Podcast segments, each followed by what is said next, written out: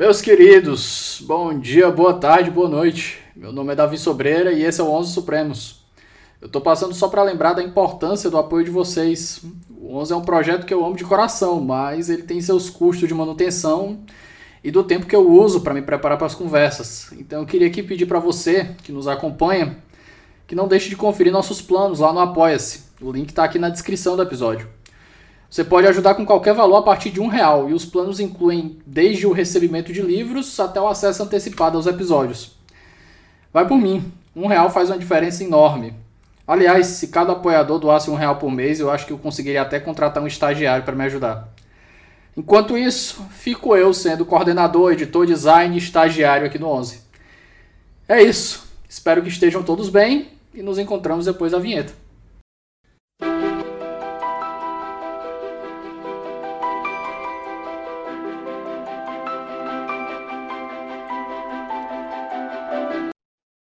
Eu já tive algumas oportunidades aqui de ter uma, uma rinha de processualistas, alguns menores atuar. Hoje nós vamos fazer um swing diferenciado aqui. Eu tenho a prazer e o privilégio de receber três figuras ilustres aqui que vêm me ajudar a construir um episódio bem meta jurídico. Hoje eu vou apresentar para vocês a possibilidade de quem tem a curiosidade, a pretensão de estudar, fazer um LLM fora lá pelas bandas do, do Tio Sam. Então, deixa eu apresentar meus convidados de hoje. Primeiro, meu querido Bruno Cunha, um grande amigo que os estudos me proporcionaram.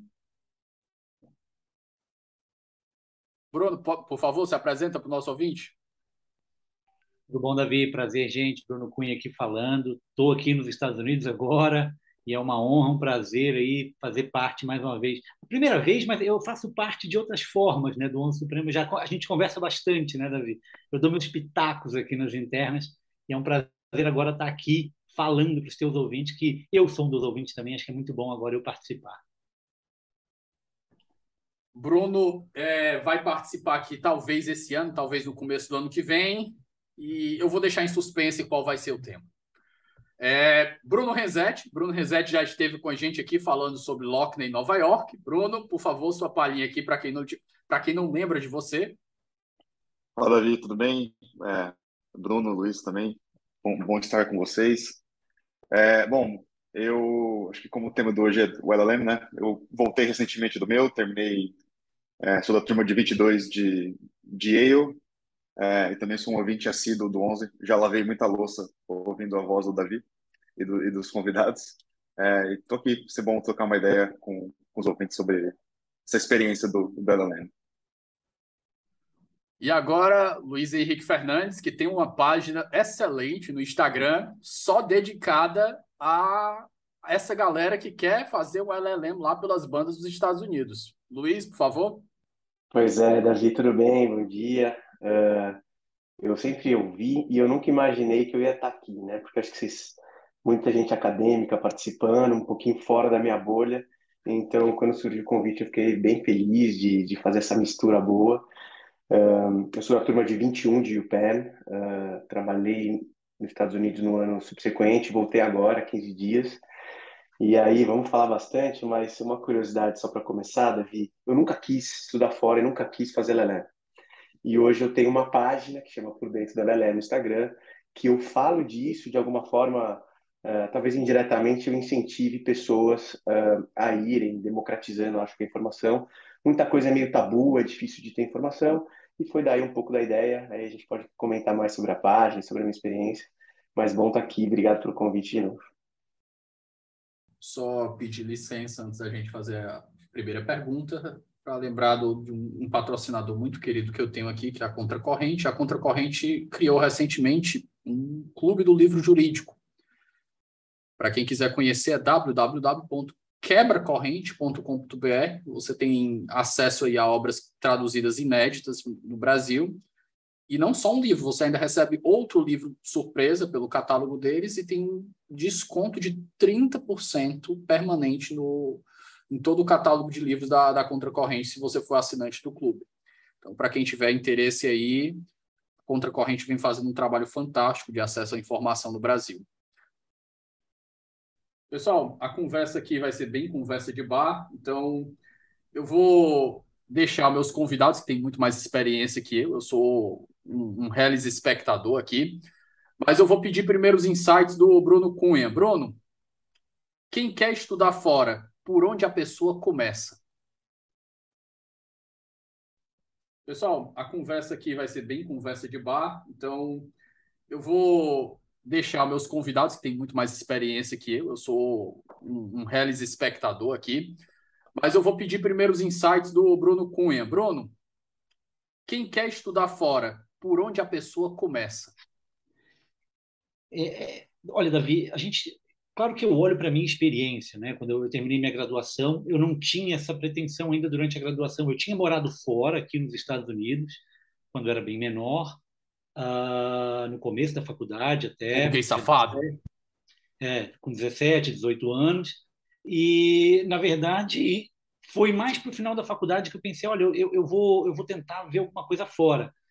Só que a, a, vida vai levando a gente. Eu acabei fazendo um mestrado no Brasil antes, fiz meu mestrado na USP. Eu, eu, sempre quis ser professor, né? Eu fui professor lá da Federal de Santa Catarina também.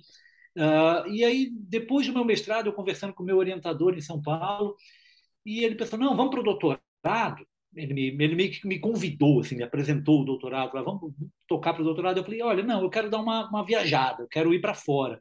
Foi ali que, que, que essa luz bateu para eu vir para os Estados Unidos fazer um LLM, que foi o que eu fiz. Eu fiz em Michigan em 2016. Mas eu acho que uh, uh, se você já tem essa ideia antes, coisa que eu particularmente não tinha, você já pode se preparar durante a graduação.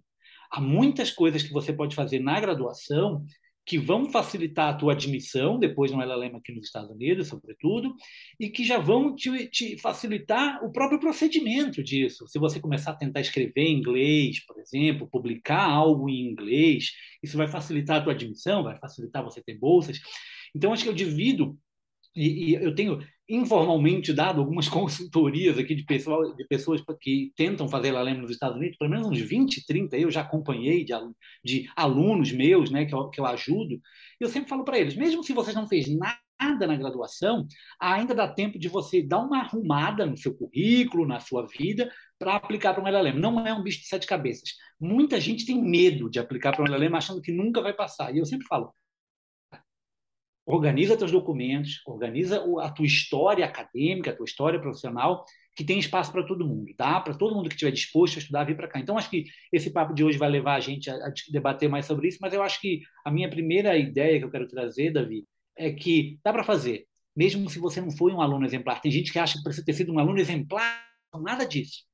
Você tem que ter foco, você tem que pensar e tem que ser organizado. Eu que fiz uma faculdade questão... bem medíocre, é. fico muito feliz ouvindo isso. Não, eu, eu acho que todo mundo tem chance aqui. Claro, se você estudou lá na USP, em São Paulo, você vai ter mais chance um pouco. Isso aqui é natural. Né? O, o examinador aqui eu conversei com vários da minha faculdade de outros, eu estou aqui agora e converso com o pessoal, eles olham, eles conhecem o Brasil, eles sabem quais são as faculdades do Brasil, né? as de ponta, as não de ponta, mas isso não, não é de amedrontar ninguém, não. Você tem chance, todo mundo tem chance, bem organizado, acho que o foco aqui na nossa organização acadêmica e profissional, todo mundo tem chance de vir para cá e fazer um bom LLM. Rezete, seus dois centavos para fazer um acréscimo aí ao que a, a introdução que o, que o Bruno fez. É, eu acho que o Bruno tocou em pontos muito, muito interessantes, assim, é, essa questão de, da democratização do, do LLM e disso da fora, né? É, a minha experiência que eu tive, por exemplo, em Yale, que é uma turma muito pequena, todo mundo que eu conheço que fez, alguma pessoa, todo mundo ou passou por São Paulo ou, ou pelo Rio. Mas eu acho que a questão é, de passar por São Paulo por Rio ou pelo Rio não é nem tanto da, da qualidade do, do aluno, é, acho o que você está exposto, né? Você está exposto a pessoas que já foram para fora, você está exposto a pessoa, a professores que estudaram fora. É, então isso acaba te ajudando muito, acaba te colocando num caminho de pensar que de fato isso é isso é possível. É, como como Cunha falou, não é um não é um bicho de sete cabeças. É, mas assim, se, eu, se se alguém estiver pensando agora em como que começar o LLM, onde que eu posso começar o planejamento, é, eu diria assim, é, é, é, foca no inglês. Eu acho que você tem que ter, você tem que dominar o, o inglês, tem que conseguir uma nota boa no, no TOEFL.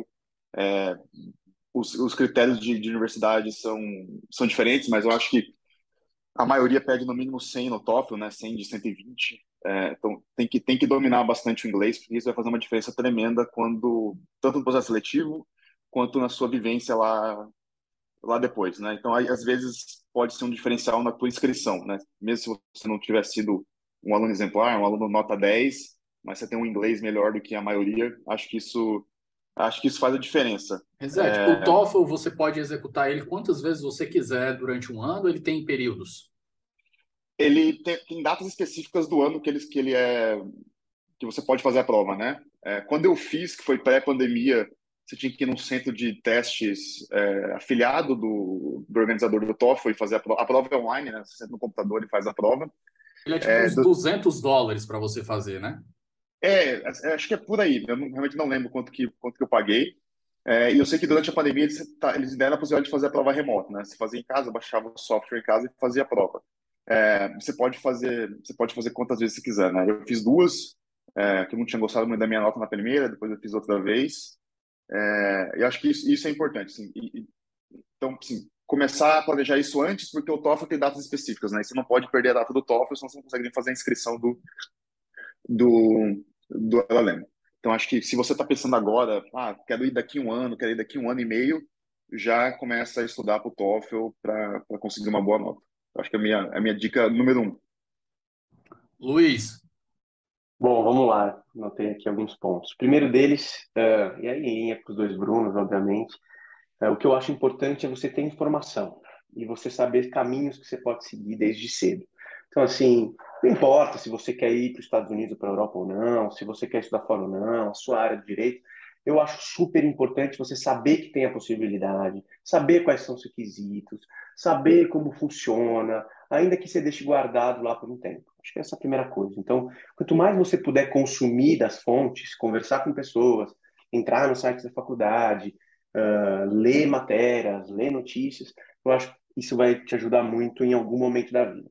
Segunda coisa é que eu concordo que não é um bicho de sete cabeças e, e é factível você ir para o LLM, mas eu acho também que é um projeto muito grande.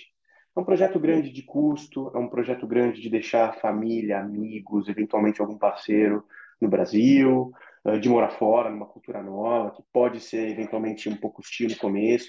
Então, eu acho muito grande. Então, eu acho importante você uh, entender as razões pelas quais você quer ir, entender o momento da carreira, entender o momento da vida pessoal. Então, isso vem ao longo do tempo. Então, na página, uma das, das, perguntas mais recorrentes é, Luiz, que momento você uh, eu vou para o LLM? Qual é o melhor timing de ir para o LLM? E eu acho que cada um vai ter o seu. Uh, conheço pessoas que foram direto da graduação, conheço pessoas que foram com 45, 50 anos. Uh, mas se eu tivesse que, uh, talvez uma, uma média geral, seria para esperar alguns anos depois da graduação, para te ajudar a se conhecer, a entender sua área, os seus estudos. E, e amadurecer. Amadurecer. O projeto é grande. Pessoal, a gente tem aí então o passo zero e o passo um. O passo um é o TOEFL, que eu acho que o Renzetti comentou aqui, e o passo zero é justamente você se organizar e coletar as informações.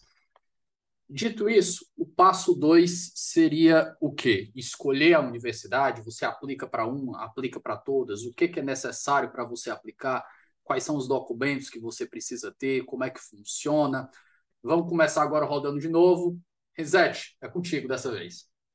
Cara, eu acho que o passo dois é você entender o teu perfil é, e entender qual o perfil de universidade você está buscando também.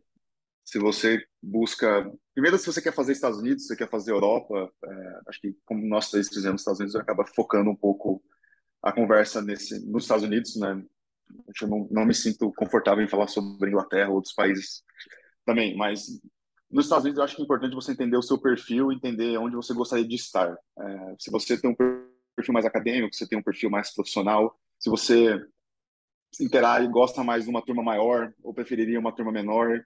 E questões até mesmo, ah, puta, vou estudar e quero, quero muito fazer Harvard, mas eu odeio frio. Tipo, uma coisa que tem que levar em, acho que às vezes as pessoas não levam em consideração, mas você tem que, acho que tem que levar em consideração também essas questões. Se você não consegue morar no frio, se vai te atrapalhar muito isso, é, acho que tem que ser levado em consideração também. Então, uma vez que você é, entende o seu perfil, entende é, o que você está buscando. Se você quer, ah, quero ir para os Estados Unidos porque eu quero eventualmente trabalhar lá um ano depois. Então, talvez o seu perfil seja menos acadêmico, seja mais profissional. É, ou quero tentar pensar no projeto de doutorado enquanto eu estiver lá. Então, talvez seja mais acadêmico. E daí, fazer um, um, assim, filtrar as universidades que você gosta, é, que você tem em mente, e entender o processo seletivo de cada uma. É, porque tem algumas particularidades, né? Cada uma das universidades. Tem, tem um processo seletivo que é mais ou menos padrão, que eu acho que depois a gente pode conversar, que é o envio dos documentos do ELSEC, etc. Mas tem programas que pedem, pedem informações que outros não pedem. Quando você está falando do programa mais acadêmico, por exemplo, o programa de Yale, que é super acadêmico, eles não pedem o personal statement, eles pedem uma, um projeto de pesquisa, em vez de pedir uma carta de apresentação pessoal, que a maioria pede. É, eu sei que o programa do o SPILS de Stanford também pede projeto de pesquisa. É, então, essa, essa identificação de qual é o seu perfil, o que, que você está buscando, é, onde, a questão de onde você gostaria de morar, se você gosta de uma turma maior ou uma turma menor. O projeto de é. pesquisa é... aí, Bruno, é uma coisa muito parecida com o que a gente faz para entrar no mestrado aqui? Cara, o meu foi muito, o meu foi muito simples, na verdade. Acho que era até mil palavras que tinha que fazer. É, então, na, na, época eu estava tava prestando, fazendo, fazendo as inscrições do, do Palavras dá o quê? Umas eu, três folhas no máximo, né? Coisa pequena. Isso, isso, isso. Eu vou, eu vou me policiar aqui para não falar application. Eu tenho um colega que enche o saco que a gente fala, ah, eu vou aplicar para o LLM. Não, então, quando eu vou fazer as. Eu estava fazendo as inscrições para o LLM, eu estava fazendo o processo do doutorado da USP também. E acabou que eu peguei meu projeto de doutorado e ó, passei para o inglês e dei, dei uma diminuída lá e adaptei para o formato que eles pediam, mas era bem menor, era tipo coisa de mil palavras. É, então, assim, acho que o, o passo dois é identificar onde você gostaria de estudar, identificar o teu perfil e identificar quais são os, os requisitos, né? Cartas de recomendação, é, é, é, cartas de apresentação, projeto de pesquisa e ver e, e, começar a pensar quanto tempo você vai levar para fazer tudo isso. Acho que seria o, o, passo seguinte. Luiz, eu vou te pedir as suas considerações sobre esse segundo passo e eu vou pedir também para tu ventilar dois pontos, um ponto, um ponto específico que eu conversei com a Ana Robalinho. A Ana para quem não conhece, já teve aqui duas vezes. A gente conversou primeiro sobre teoria do poder constituinte, depois sobre os momentos constitucionais. E a Ana, ela trabalhou diretamente com o Barroso. E a Ana, quando, ela, quando eu conversei com ela, ela me comentou, ela disse assim, Davi, o, a carta de recomendação, ela é importante não só e talvez nem tanto pela, pela o tamanho da autoridade da pessoa que está te dando, ela é importante pela conexão que aquela pessoa tem contigo, porque aquela pessoa está fazendo o vouching for you, né? Ela está dizendo que, olha, aquela pessoa ali que de preferência já esteve aqui nos Estados Unidos, já fez estudos aqui nos Estados Unidos, e ela tem contato direto contigo para dizer que, ó, eu confio no trabalho dessa pessoa, essa pessoa merece uma vaga aí. Perfeito, vamos lá. Primeiro, em relação à escolha das faculdades. Uh, acho interessante também pesquisar quem são os professores da área, das suas áreas de interesse, uma ou mais, que estão na faculdade. Os professores, eles podem mudar de faculdade para faculdade. Eu tenho um exemplo pessoal que eu estudei na UPenn e um professor muito reconhecido da minha área, que é Direito Concorrencial, o professor Rovenkamp, foi para lá há poucos anos.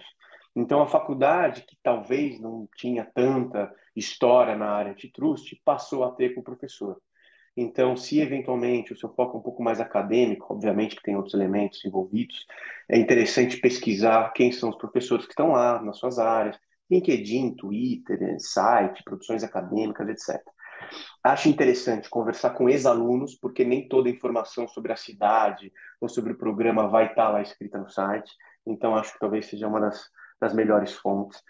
Acho que nesse filtro que o Bruno falou, e eu concordo, tem que ser rigoroso, mas acho que também vale colocar pelo menos três, cinco, aí cada um vai ter o seu número, porque entre o momento que você se inscreve e o momento do resultado, alguns meses aí, talvez até um ano eventualmente, podem acontecer outras coisas, você pode estar numa situação financeira diferente, então é bom se ter pelo menos algumas opções, nem que seja de bolsa, etc. Sobre cartas de recomendação, é sua pergunta, Davi. Uh, concordo totalmente com a Ana com o que você disse. Acho que a pessoa, uh, o seu. Nossa, aí, Bruno, essa palavra é horrorosa. Recomendador não dá, né? Mas a pessoa que vai te recomendar, ela precisa conhecer você. Ela precisa falar não só das suas uh, do seu histórico acadêmico, profissional, mas ela precisa falar quem é você, qual é o seu perfil, porque talvez isso seja o mais interessante para a faculdade. Porque não basta ser sócio, eventualmente ser um bom aluno, um ótimo profissional, braço direito da pessoa. Você tem que também ter o perfil da faculdade. Então, eu sou super a favor, por isso que lá na página a gente fala bastante que o seu chefe atual direto, em regra, vai ser uma das pessoas que você vai pedir recomendação. Luiz, entrei há um mês no escritório e eu trabalhei 15 anos em outro. Bom, esse é um caso específico, uma exceção, então talvez você possa considerar ter um ex-chefe e não um chefe atual. Mas o chefe atual normalmente é a pessoa que tem mais conhecimento sobre você. Eu pedi de um. Normalmente, aí, Davi, uma coisa interessante, é mais padrão. Normalmente, uh, as faculdades pedem pelo menos duas cartas, sendo uma profissional e uma acadêmica. Então, necessariamente vai ter que ser alguém que trabalha com você, ou que conhece do ponto de vista profissional, e um professor que você estudou, ou enfim, fez alguma, alguma atividade acadêmica. E eu coloquei uma terceira uh, de um cliente que eu conhecia há muito tempo, que tinha trabalhado muito junto. Então, eu tive essas três perspectivas. Cunha. Deixa eu fazer um apanhado de que o Renzetti e o Luiz falaram aqui. Eu fui anotando pontos aqui, Davi, que eu acho que vou dando meus, dando meus pitacos aqui e tudo na mesma linha deles, nenhuma divergência. Primeiro, acho que o Luiz falou, é, é um projeto de vida, tá? Então, assim, o LLM é um projeto de vida. Eu, no meu caso, eu já tinha feito um mestrado no Brasil e estava indo para um projeto de vida. Eu era casado, a minha filha nasceu durante o meu LLM. Então, assim, mais projeto de vida do que isso é impossível. Eu tive que planejar tudo. Eu tive que ver o hospital para minha filha nascer, primeira filha, tá entendendo? Então, era uma coisa assim muito grande. Minha mulher, minha esposa, servidora pública, teve que pedir licença para trabalhar online e tal. Então, é um projeto de vida. Vai mudar toda a tua vida aquilo ali. É um ano que você vai passar no mínimo aqui, né? Sobre o TOEFL que o Renzetti estava falando, se você quiser e tiver uma perspectiva, aqui eu tenho que a gente tem que ser realista um pouco de uma boa faculdade, aquelas que a gente chama as top 14 ou as T14, né, aquelas grandes faculdades aqui, eu, eu jogaria um TOEFL para 110, tá? Eu jogaria um TOEFL para o TOEFL ele é até 120 pontos.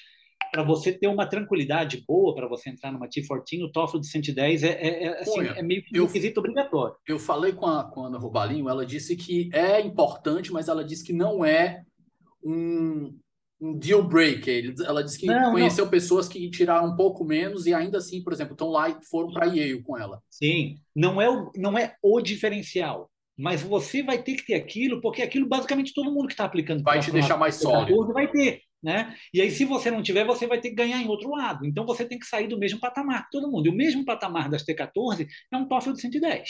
Né? Então, eu acho também que talvez seja, desculpa, mas eu acho que o TOEFL também talvez seja o único critério objetivo da, da inscrição. Isso. E se você fica para trás logo no único critério objetivo, você vai ter que ganhar muito nos outros, né? Ah, ah, então, assim, ah, uma coisa que o Luiz estava falando também, timing do LLM, tá? Timing do LLM, eu fui para o LLM com 35, 36 anos, eu era o mais velho da minha turma, tá? Eu, eu, eu, não, eu, não, tenho, eu não, me, não me arrependo de nada, mas eu faria mais cedo, tá? Eu faria mais cedo, porque, novamente, nas T14, as, as, depois eu falo um pouquinho mais dessas T14, dessa história toda, eu posso explicar melhor, mas as grandes universidades, tu não vai ver quase ninguém acima de 30 anos, a média vai ser de 28, 27, são profissionais com dois, três anos de carreira. Eu tinha 36, eu era um vovô, basicamente, na minha turma. Eu digo isso muito tranquilamente, aproveitei de outra forma, né? Fiz vários amigos até hoje. No mundo inteiro a gente tem amigos, ela lembra um ponto dela lembra interessante é esse, que a gente faz amigos no mundo inteiro, que a gente conhece gente do mundo inteiro. Só um outro ponto, mas então, idade faz diferença. Eu acho que o limite dos 30 é uma barreira interessante de você pensar na sua carreira de fazer o LLM até ali. Perfil de universidade, que Bruno e Luiz também falavam, você tem que pensar se o seu perfil é acadêmico. O meu perfil era acadêmico. Eu sou, o Renzete, eu, eu acho que é o nosso, eu acho que se, eu acho que o Renzete é o nosso caçula aqui. Tu, tem, tu fez 30 agora, não foi, Renzete?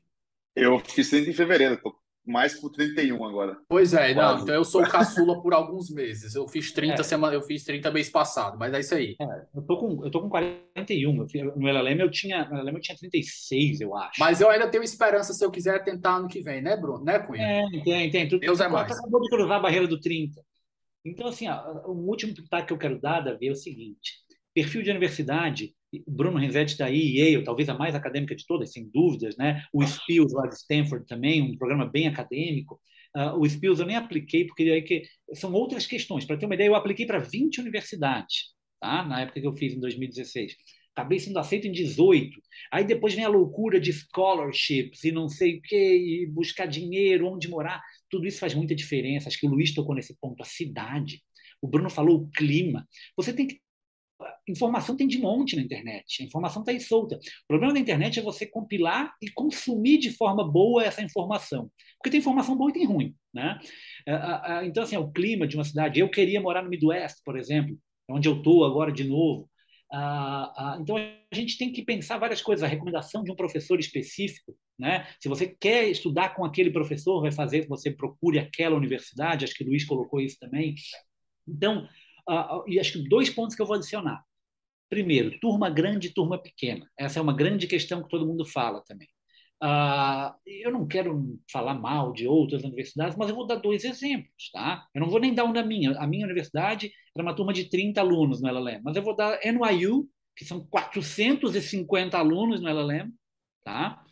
E, e vou dar Yale de, de, de Bruno, que, que acho que são 25, 30, igual Michigan, mais ou menos, é por aí. É, é, normalmente são. É, normalmente, tipo, o meu ano foram 40 porque a gente juntou da pandemia, pandemia, né? né? É, é, mas, mas 40, 30, é. É isso. Então, e com assim, 40 eles já estavam desesperados lá para lidar é, com tudo isso. Imagina 450 LLMs que tem no IU, 300 LLMs que tem em Colômbia, salvo engano. Uhum. E assim, ó, desses 450 de, de NYU, tem 50 brasileiros, 40 brasileiros. E aí é um outro ponto. Turma grande, turma pequena. Eu vou levantar essa bola para que Luiz e Bruno também falem. E outro ponto, ter outros brasileiros.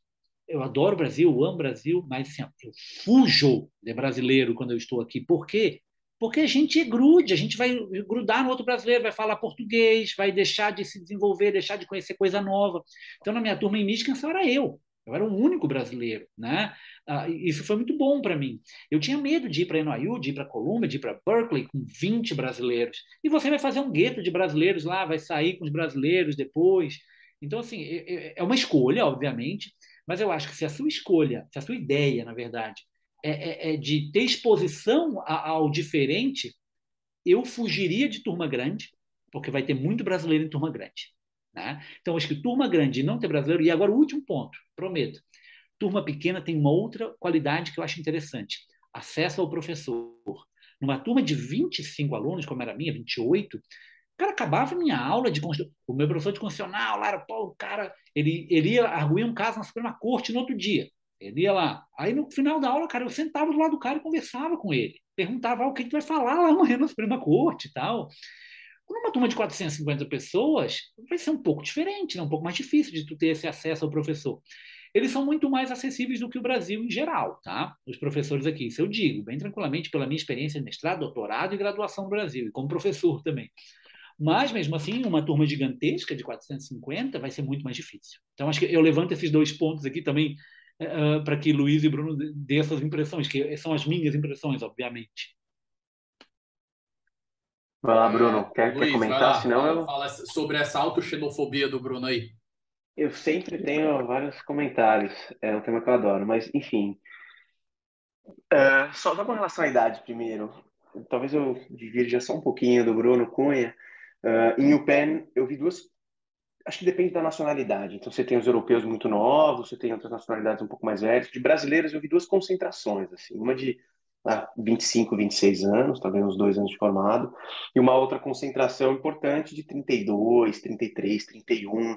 Eu fui com 29, 6 anos de formado, uh, mas tinha, tinha essa concentração eu me senti muito bem, assim, entendendo com propriedade o que o professor falava, trazendo casos que eu já trabalhei, dando opiniões. Então, e os dois acho que funcionam. Ou você é uma esponja que absorve tudo, e você tem que ter uma maturidade para ser essa esponja, ou você é a pessoa também que contribui, que conta os casos que você já trabalhou, etc. Acho que os dois são legais. Uh, turma grande e pequena, confesso que não foi um, um dos critérios de decisão para mim. E o PEN tem 120, uh, alunos em média, um pouco mais, um pouco menos. Esses 120 não estão numa mesma sala, então eles estão pulverizados em diversas matérias, o que faz com que você tenha aulas com mais pessoas, aulas com menos, tinha seminários com 15, aulas grandes com 100, então você tinha um pouco dessa mistureba. Uh, acho que são prós e contras. Acho que, por exemplo, em Colômbia, que, que tem muito brasileiro, muita gente, Uh, tem também, por outro lado, uma associação forte de brasileiros que faz muito evento, que você consegue ter um cargo bacana. Uh, tem também mais opções de grupos que você se adequa, isso pode te ajudar eventualmente numa adaptação. Você tem é, palestras um pouco mais impressionantes, talvez. Mas, enfim, prós e contras, acho que como quase tudo na vida. Uh, e aí, fazendo uma propaganda aqui para a página que, que eu, eu, eu tenho no Instagram, o que a gente costuma fazer é algo mais plural. Então, eu sempre tive horror de eu, Luiz, falar da minha experiência como verdade absoluta. Então, sempre foi uma preocupação que eu tive. Então, eu busco trazer sempre pessoas de outras faculdades, de outras cidades, até da Europa, para falar, para a pessoa que está lendo ter as, as, diferentes perspectivas. Inclusive, eh, a esposa do Bruno Renzetti já contribuiu lá num, num dos posts. Então, acho importante você ter essa, essa visão plural da coisa, né? Então, vamos supor que você fale com cinco pessoas de NYU. Esse detalhe, né? Desculpa, Luiz. A, a, o Bruno, o Bruno, o Bruno tá na, tá na pós, acabou de sair da pós-adolescência e foi para lá casado e a esposa também ela lembra, né? Foi, é, foi, foi. A gente, a gente casou antes de ir, é, mas daí a casou, Fê... casou adolescente ainda, né? E a Fê daí foi comigo, mas ela, ela não é do direito, né? Ela tem a empresa dela aqui em São Paulo e, e conseguiu, e conseguiu tocar de lá. É, mas vou deixar o Luiz terminar, eu, eu posso voltar. Desculpa essa brincadeira aí, Luiz. Pode continuar. Não, era isso. É...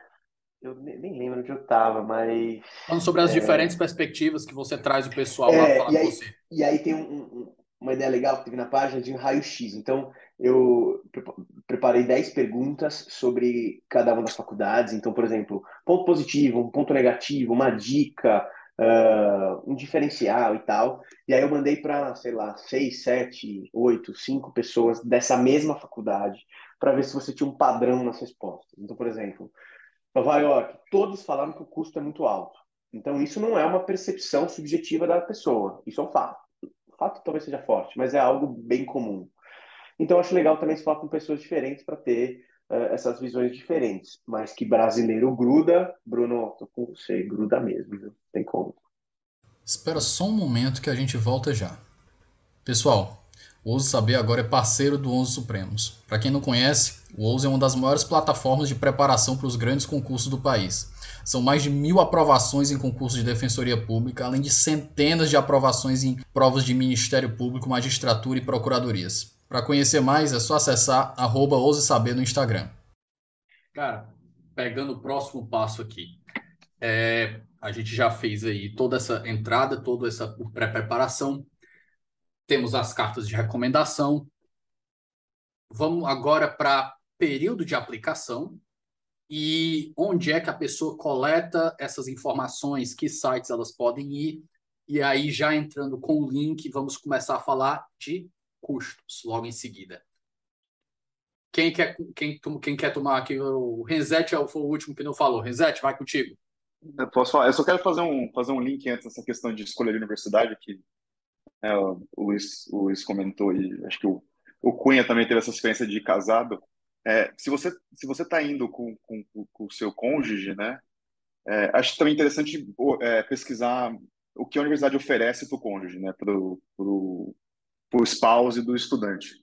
Então, tem universidades que oferecem mais ou menos, ou menos coisas, possibilidades para o cônjuge, né? Então, e eu era muito boa nesse sentido, assim, a, a, a Fê tinha, assim, a gente deu azar que eles ainda estavam com muita coisa recente da pandemia, mas em, em, tempos tempos normais eu poderia ter feito aulas como ouvinte, é, frequenta a biblioteca, frequenta a academia, tem lá um, um cartãozinho de acesso ao, ao, campus também. Então, acho que isso é mais é um, é um ponto a mais para colocar também se você está se tá planejando ir com com o seu significant other, né? Com o seu, com seu cônjuge, acho que é importante olhar isso. Varão e a varoa. Exatamente. Acho que, acho que isso é importante.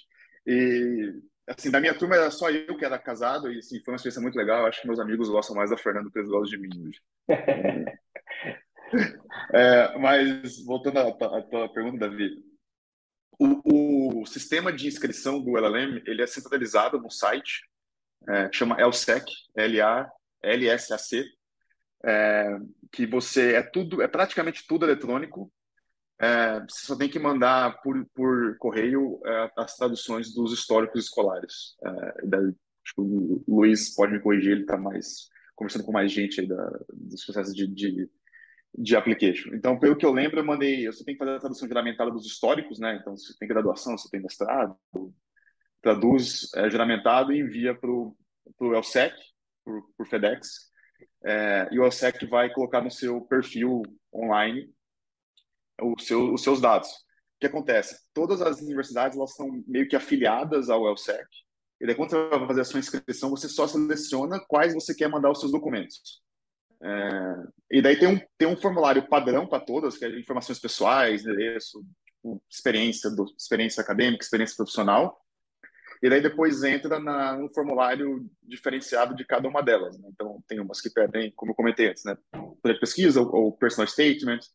É, e daí isso você depende de qual você quer que você quer mandar a sua inscrição. Mas está tudo nesse site, no ELSEC. É, e também as cartas de recomendação são todas por lá. Então você não precisa assim, se eu tenho eu tenho um professor que vai me vai fazer uma carta para mim e eu quero usar essa carta para todas as universidades que eu vou que eu vou, vou me inscrever. Você não precisa que o professor mande 30 e-mails. É, ele vai mandar o LSEC vai criar um link, vai mandar esse link para o professor é, e o professor ou quem quem faz a tua carta vai escrever e vai fazer o upload da carta no site, no LSEC, que vai vai vincular ao teu perfil e daí depois você seleciona, quero que a carta de tal pessoa seja enviada para tais universidades. E daí isso manda uh, sem, sem limite. Então, no começo, assim, uh, não sei como foi a experiência do Cunha e do Luiz, cara, eu achei muito confuso no começo, assim, para aprender a usar o LSEC. Conversei com muita gente que tinha feito LLM, assim, todo mundo fala, cara, é confuso. No começo é bem confuso mesmo. Mas depois que você consegue mandar se faz, faz o seu cadastro, manda seus, seus documentos traduzidos, é, fica muito mais fácil. Assim, de fato, é, é bem, é bem tranquilo, é, fica bem fácil de, de selecionar. Quem... Usando os correios para lá? É, eu mandei por FedEx por falta de confiança no sistema de, de correios. Então eu mandei, mandei pelo FedEx para garantir que chegaria lá em tempo. É, e daí eles processam e te dão, depois te mandam e-mail falando assim, ah, é, Bruno, recebemos seus documentos, você está apto a fazer as suas inscrições do, do LLM agora. E daí você só seleciona depois as universidades que você quer compartilhar os seus, os seus documentos. E daí cada universidade tem uma taxa específica que você paga, para cada inscrição tem uma taxa e tem mais uma taxa para usar o, o LSEC. Então é outra questão que você tem que levar em consideração também, né? Quantas universidades você vai querer se inscrever, porque cada uma delas tem uma taxa de acho que em média custa 100 dólares cada, cada inscrição do, do, do LLM. E a ideia é, é você, o Cunha tinha me adiantado isso, a ideia é você aplicar para tipo as 20. É, eu fiz, eu acho que eu mandei para seis, eu entrei em duas e fiquei waitlisted em uma, é, porque eu também não estava querendo gastar tanto dinheiro com inscrição, assim, é, e daí selecionei as que eu queria muito fazer porque depois quando a gente for entrar na questão de financeiro, é, acho que é um comprometimento financeiro muito grande também, ainda mais com, com o jeito que está o nosso câmbio hoje. É, então, assim, eu, eu tinha comigo assim, se eu vou para o LLM e vou gastar dinheiro para minha formação, eu quero gastar dinheiro numa universidade top. É isso, era, era, o, meu, era o meu pensamento. Então, por isso que eu, que eu não, não mandei inscrição para outras que não fossem é, fora, do, fora do, do, do, top 10, assim. Mas é muito uma questão pessoal também. Acho que é, é isso. Então, quem, tiver, quem quiser começar, cara, entra no LSEC e perca um tempo lá lendo as, as instruções, porque é, é, importante entender o que acontece lá. Luiz. E é curioso, né? Quando, só um comentário rápido, depois, Davi, eu posso falar sobre as janelas de, de inscrição, acho que é, pode ser interessante, mas quando eu estava aplicando, eu ficava maluco com essa taxa, achava caríssimo, absurdo. E aí, hoje em dia, depois de todo o ciclo, eu vejo que perto do tamanho investido, isso é muito pouco. Então, a, a, a primeira dica é não decida inscrições pelo valor da pela taxa que as faculdades cobram. Não vale a pena. Uh, sobre eu, deixei de aplicar, eu deixei de aplicar para a PEN, porque ela depois, acho que o, o período era um pouco depois, é, e achei a taxa era mais cara. Eu falei, puta, não vou aplicar para PEN. Se eu não tivesse, se eu não tivesse entrado em erro, eu ia estar arrependido pro resto da vida de não ter aplicado para PEN. A gente sempre acha que o câmbio vai baixar e nunca baixa, né? Maluco. Mas vamos lá. É, sobre as janelas, você pode perguntar, Luiz, decidi fazer LLM. Posso ir no mês que vem? E aí a resposta é, nos Estados Unidos, não. Então, é, existe um padrão entre as faculdades em que os períodos de aplicação, em geral, uma média, pode ter uma outra exceção, aí vale entrar no site da faculdade e não confie 100% no que eu estou falando. Mas, em regra, as inscrições começam em setembro, dependendo da faculdade, pode ir até janeiro. É, algumas faculdades elas têm a possibilidade de fazer um early application, então você faz um pouquinho antes do que uh, ordinariamente as pessoas fazem. Isso não te dá necessariamente uma maior chance de aplicar, mas faz com que você receba a notificação de aprovação ou não antes também. Então, de setembro a janeiro, mais ou menos o período. Uh, os resultados saem no primeiro semestre do ano seguinte, então ao longo de seis meses, aí tem casos que recebem até em dezembro, já em janeiro, outros lá para junho, e aí é uma loucura, porque começam a rodar as listas de espera, e normalmente os cursos começam em julho e setembro. Então, é uma programação muito antecipada que você tem que fazer para preparar a sua inscrição. Uh, eu costumo falar que, numa média, seis meses é um período uh, ideal para você se programar. Então, se a gente está falando aqui de setembro, começa as inscrições, eu tiraria seis meses antes e começaria a preparar, estudar para o TOEFL, fazer as traduções juramentadas, etc. Luiz, comecei um ano antes, sou muito ansioso? Sim, mas beleza, melhor para você, você vai sofrer menos. Luiz, sou totalmente atrapalhado, falta um mês, dá tempo? Dá, se você for absolutamente agilizado, talvez você não tenha tantas opções de escolha, perca uma outra outro prazo de inscrição, mas, mas você consegue. Uh, existem exceções de inícios de, de curso. Eu conheço uma delas que é Ford, que tem uma turma em janeiro. Não sei se é derivado da pandemia ou não, mas existe uma turma que começa em janeiro. E queria falar também que existem LLMs online, mas acho que não é o foco de hoje, mas tem LLMs híbridos, que também, talvez as pessoas chamem de executivo, em que você faz uma, um período no Brasil e outro período lá menor uh, em loco no, na faculdade. Então, às vezes você tem família, às vezes você não pode ficar um ano longe uh, da sua cidade natal, enfim, do seu país. Então, você tem algumas uh, derivações dessa tradicional janela de nove meses presencial do LLM. Falei muito. Cunha. Deixa eu, só, deixa eu colocar aqui, eu acho que o Luiz colocou um ponto importante. É, o ELSEC, que, Renzetti também falou, ah, eu sempre, quando eu ia falar para meus alunos na graduação, eu falava, olha, o ELSEC é basicamente um Facebook. O ELSEC, tu monta o teu perfil no ELSEC, lá tu vai mandar tuas cartas de recomendação, teus personal statements, dados em geral, tal, tal, tal. Tu monta um perfil lá, é um site onde tu monta isso, é meio que uma associação das faculdades de direito aqui. E depois montado o teu perfil, você vai mandando para cada faculdade. E aí uma faculdade ou outra vai, ter, vai, vai te exigir algo a mais. Então, assim, você monta o perfil nesse, no LSAC, né, o LSEC, a gente chama, e de lá você vai ordenando que eles mandem a tua aplicação, a tua inscrição para as faculdades. Aí o Luiz colocou outro ponto interessante, que é o do Early Application. Eu me lembro, isso foi muito bom para mim, porque a, a, gente é ansioso, né? ainda mais quando você está fazendo algo assim que é tão grande, vai mudar a tua vida, você vai morar, morar um ano fora. Eu lembro que eu apliquei para. Ah, Colômbia. tem essa observação, né? Quem é acostumado com o mestrado aqui, nos, aqui no Brasil, lá são 11 meses, né? É, é um ano. É um aninho pegado, direto. Muito mais uh, uh, concentrado, né? tudo muito mais concentrado do que um mestrado aqui no Brasil. Mas o que me dava, o que me deu tranquilidade, por exemplo, uh, eu apliquei para a Colômbia e eu fiz o Early Application, que, que o Luiz falou. No dia 15 de dezembro eu já estava com a decisão, já tinha sido aceito em Colômbia.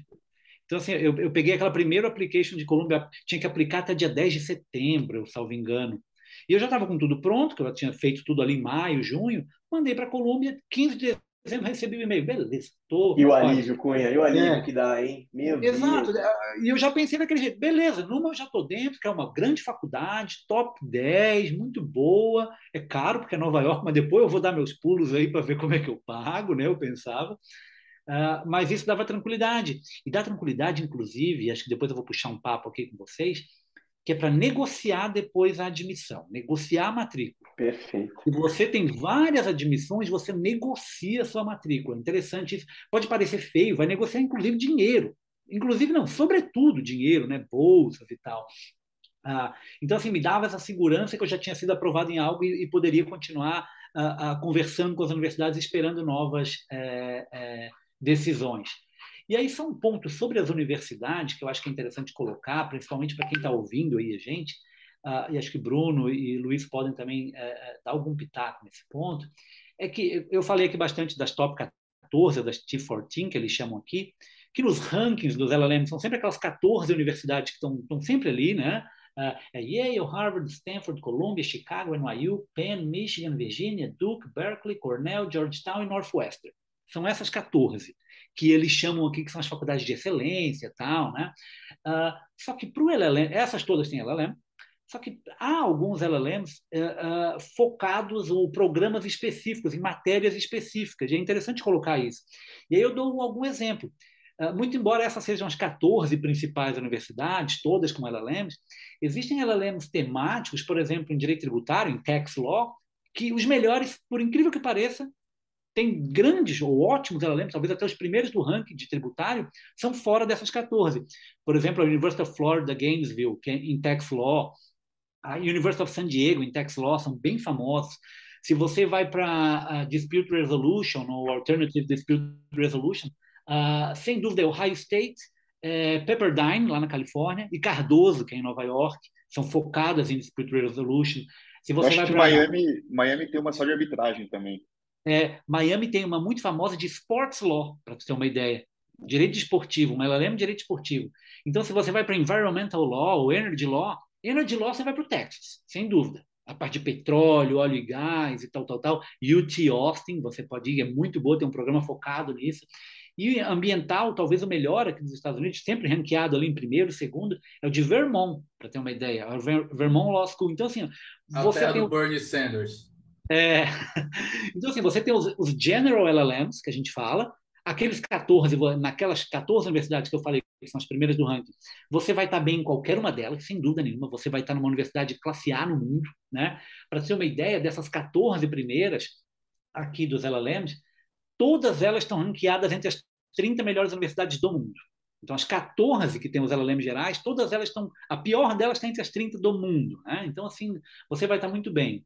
Uh, então, acho que se alguém quiser fazer dispute resolution, ambiental, tax law, sports law, vale a pena sair um pouco da T14 e procurar algo mais específico, porque existe, né? Então, acho que não, não, não precisa ficar naquele arroz com feijão das T14 ali que eu sempre falo.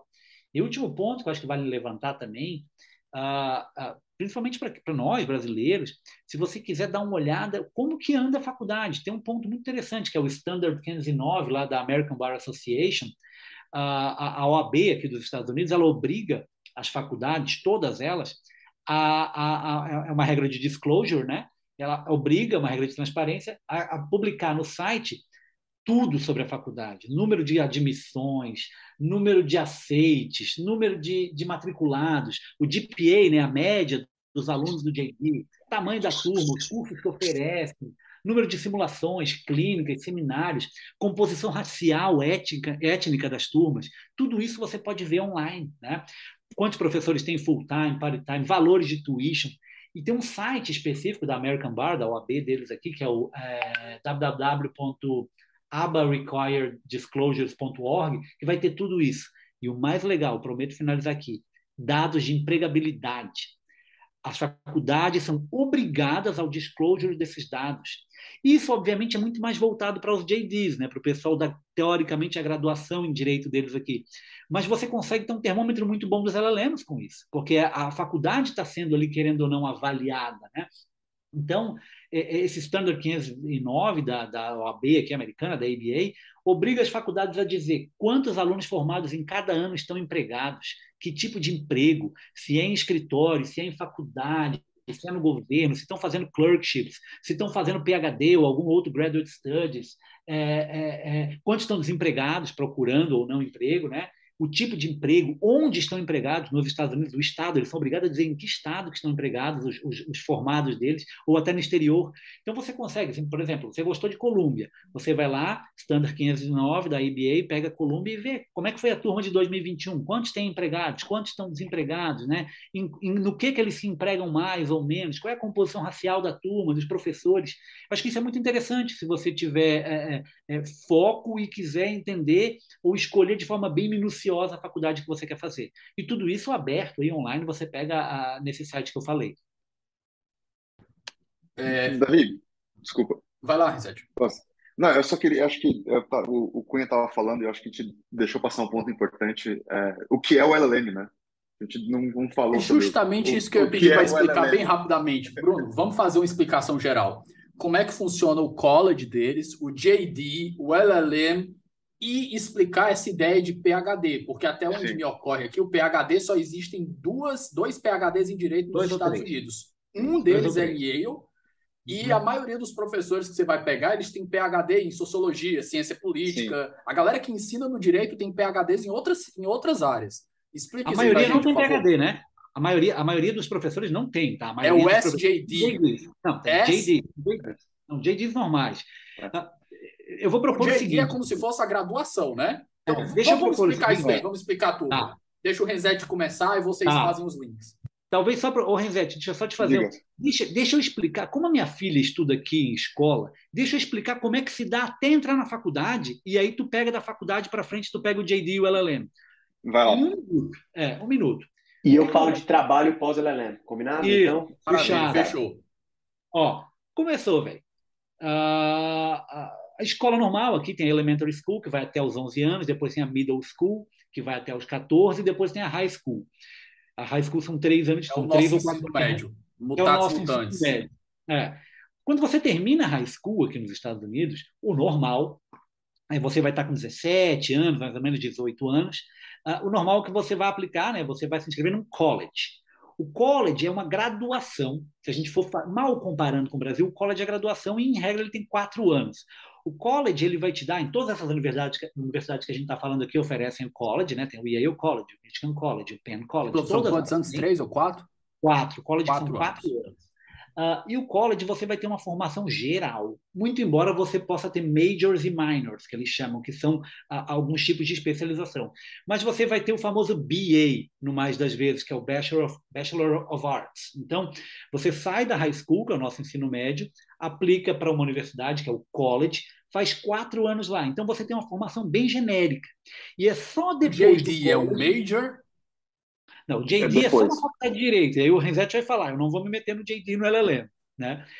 Você fez o ensino médio, você terminou o ensino médio, você aplica para o college, são quatro anos de college. Tá? Em geral, as pessoas fazem college, trabalham um, dois, três anos depois do college, e a pessoa vai estar com 24, 25 anos, aí é que elas vão aplicar para uma faculdade de direito. Então, assim, a faculdade de direito, a gente no Brasil entra na faculdade de direito, eu entrei com 17 anos, né? Aqui, normalmente, na faculdade de direito, a média, vou dizer que está 24, 25 anos, deve ser 23 anos. A pessoa entra na faculdade de Direito, porque ela terminou o ensino médio, fez quatro anos de college e depois, às vezes ela trabalha ainda um pouco no meio, depois é que ela vai para a faculdade de Direito. E os que, o que são esses minors e majors?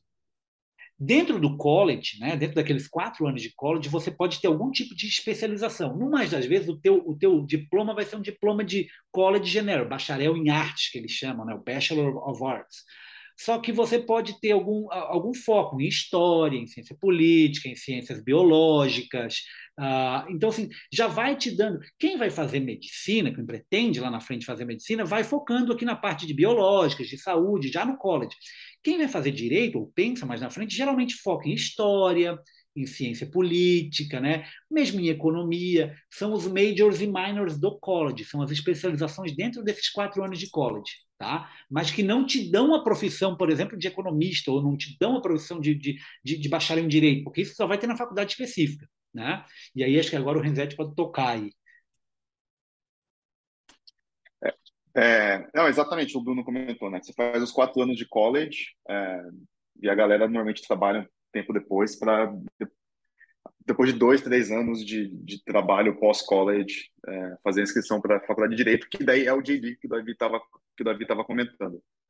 Então, por exemplo, lá em Yale, eu, tinha muita gente que tinha feito, é, chegou a trabalhar no congresso pós-college, ou chegou, é, teve empresa pós-college, ou trabalhava em, em, em ONGs, etc. E depois faz a inscrição para a law school, eu acho que também esse período entre college e law school, eles levam muito em consideração para você fortalecer o seu o seu currículo para ter uma ter uma inscrição que seja competitiva na na law school, né? E daí a law school são os três anos que é, e você sai com o diploma de JD, que é o que o Davi comentou, que é como fosse como se fosse a nossa faculdade de direito. É, três anos do JD, que JD é, é latim para Juris Doctor. Então, nos Estados Unidos eles já consideram como se fosse um doutorado você fazer o seu JD é, é uma grad school que eles chamam. Então são, faz três anos de, de, de JD e ao final você presta o bar exam ou vai para a área pública, etc. Você tem vários caminhos para tocar, mas são três anos de direito pós-college. Então já são sete anos, né? Quatro mais três, sete anos de estudo para você poder é, advogar nos, nos Estados Uma Unidos. Uma dúvida, Bruno. Essa galera que faz o JD, ela está trabalhando e estudando? É um período integral? É um negócio mais é, punk, é, integral. Né? É integral e, e, assim, pela galera nem tem como não ser integral. É, é, integral e eles têm os estágios de verão. Então, a galera trabalha ali de julho a agosto. É, as aulas normalmente voltam começo de setembro, né? Então, e, e, tem, os, tem os estágios de férias que são levados muito a sério. Assim, é bem competitivo conseguir vários estágios de férias, porque os, os triels, né, que é o pessoal do último ano, eles já eles terminam a faculdade empregados, assim, via de regra. Se você está numa uma T14, que o, que o Cunha comentou, você normalmente sai com oferta de trabalho já é, pós, pós trial, assim, para os JDs, né, para os americanos JDs que seguem esse, esse caminho. É, em Yale tinha, eu tinha até em Yale tinha uma brasileira fazendo JD, que eu conheci ela, ela tinha feito direito na UERJ e depois foi fazer o JD fora. Então também para brasileiro é um, é um caminho. Mas o caminho mais comum é você fazer o LLM. E o que, é o LLM? O LLM é um programa de mestrado para estrangeiros. Então você não vai ter americano fazendo LLM, porque o americano ele faz o JD. O JD já é um doutorado, enquanto o LLM seria o LLM também é uma sigla em latim para é, é mestre de direito, né? Master of Laws. É, faz o faz o mestrado focado para estrangeiros. Então as universidades elas buscam estrangeiros. Na minha turma não tinha não tinha americanos e creio sim, conheço pouquíssimos americanos que fizeram LLM. É, e funciona como assim, acho eu, eu brinco com os colegas que é como se fosse um supletivo do da faculdade de direito dos Estados Unidos, você fazer o LLM. Você faz um ano super concentrado que te dá a possibilidade depois de, como estrangeiro, por exemplo, é, é, prestar a prova do, do Bar Exam, se você quiser. Desde que você cumpra alguns requisitos, você pode prestar o, o Bar Exam. Como, como LLM, e você sai com o título de mestre em Direito. É, tem uma dificuldade bem grande de reconhecer no Brasil esse título como mestre. É, acho que a CAPES é bem complicada para reconhecer, porque nem todos os programas a têm Ana tese. que conseguiu validar o dela pela UNB, mas demorou tipo uns é. dois anos. É, demora bastante tempo e não são todas que aceitam, porque os requisitos são diferentes, né? Tipo, eu não escrevi nenhuma tese, é, eu não escrevi tese, algumas universidades pedem tese, pedem um artigo final, eu não precisava e eu não pedia. É, eu não tinha créditos obrigatórios, eu podia montar o meu calendário do jeito que eu quisesse, é, fazer as aulas que eu queria. Como eu, como eu escolhi o, o, a prova do, do, New York Bar Exam, eu tive que fazer algumas matérias específicas para o bar, né? Então, eu tive que fazer processo, por exemplo, tive que fazer professional responsibility, como se fosse ética, mas isso é por causa do bar, não por causa do, do LLM. Mas isso, isso varia de universidade para universidade. E depois do LLM tem o que eles chamam de SJD ou JSD, depende da universidade também, como se fosse o doutorado. Só que esse doutorado também é um doutorado voltado para estrangeiros. Então, por exemplo, é, Yale só aceita que você faça o JSD se você fez LLM em Yale. Você tem que ter se consegue aplicar direto para o JSD, por exemplo. Isso também varia de universidade para universidade. Tem outras universidades que aceitam. Ah, eu fiz, tá, fiz o meu LLM em, talvez fiz o meu LLM em Penn e vou fazer meu GSD em Berkeley, por exemplo. Acho que Berkeley aceita se você fez em lugares diferentes. Mas isso varia bastante de universidade. É, é um programa um pouco mais longo, acho que uh, normalmente quatro a cinco anos, uh, e eles não pedem que você fique uh, em residence, né, que você não more o tempo todo no programa. Também depende dos requisitos de cada universidade. E depois disso, e depois você tem o, o PhD. E o que, que é o PhD? Nos Estados Unidos, o que acontece? Você faz o college, você faz o JD, e se você quer seguir uma carreira acadêmica, você faz o PhD. E o PhD é um programa de 5 a 6 anos, é um programa super competitivo para você entrar, e é um programa que normalmente você tem funding, né? Você ganha um salário para ser PhD, você ser pesquisador, ficar dedicado full time é, à sua pesquisa. Não é, para a galera estrangeira, é para a galera nativa. Estrangeiro faz também, é, mas é menos, eu diria que é menos comum, assim, é, principalmente no direito. Assim, se for pegar em economia, se você pegar em sociologia, é mais comum você o cara ter... quiser ciência política.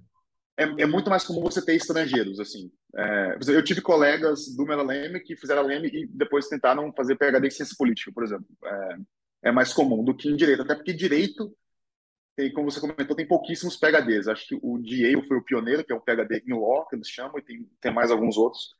Mas é são programas super novos, assim, porque não existia. E daí, se for olhar o corpo docente, é, tem muita gente das antigas, assim, que, que fez?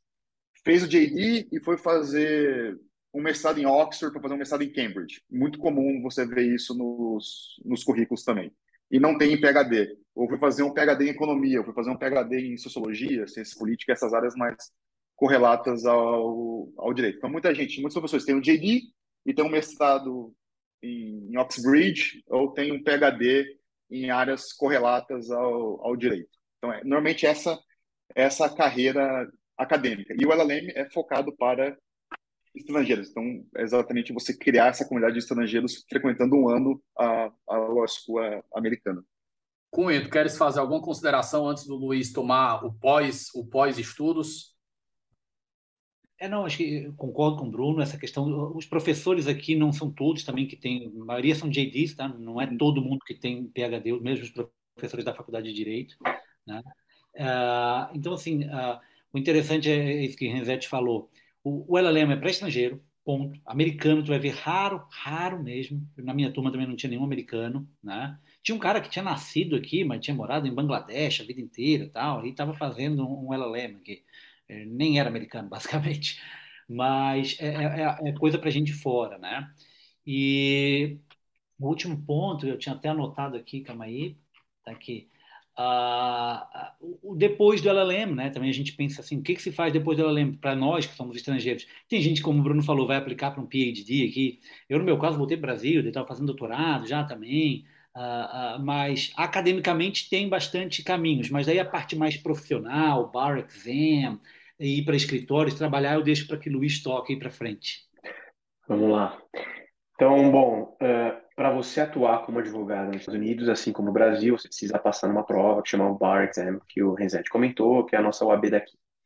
E aí, para você que é estrangeiro e está começando a LLM, você tem três caminhos em relação ao bar. Primeiro, vou prestar o bar. Segundo, eu não vou prestar, mas eu vou ficar elegível, eu vou explicar o que significa isso. E o terceiro, eu não vou prestar e não vou ficar elegível, e é uma decisão muito particular.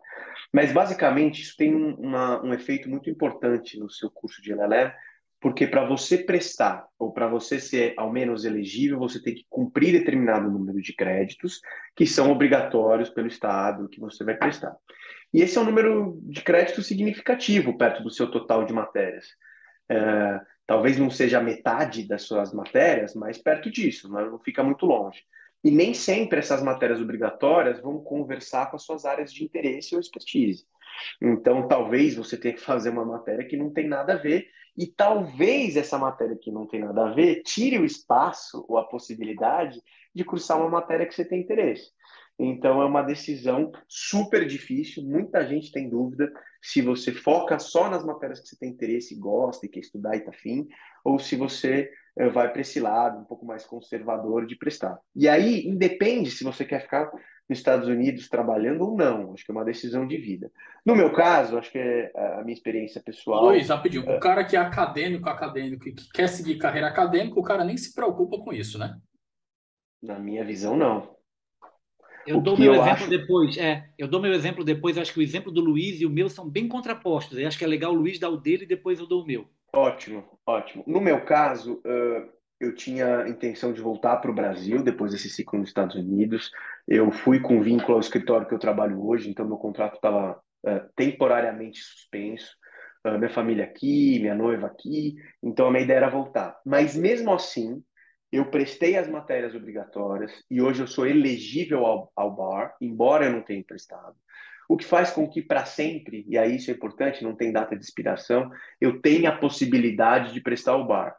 Luiz, mas se você não quer voltar, você está bem aí no Brasil, por que, que você é, usou parte dos seus créditos para isso? Primeiro, porque a gente nunca sabe o dia de amanhã, a gente nunca sabe o que pode acontecer com a gente, com o governo, com o país. Então, eu acho importante você ter caminhos abertos.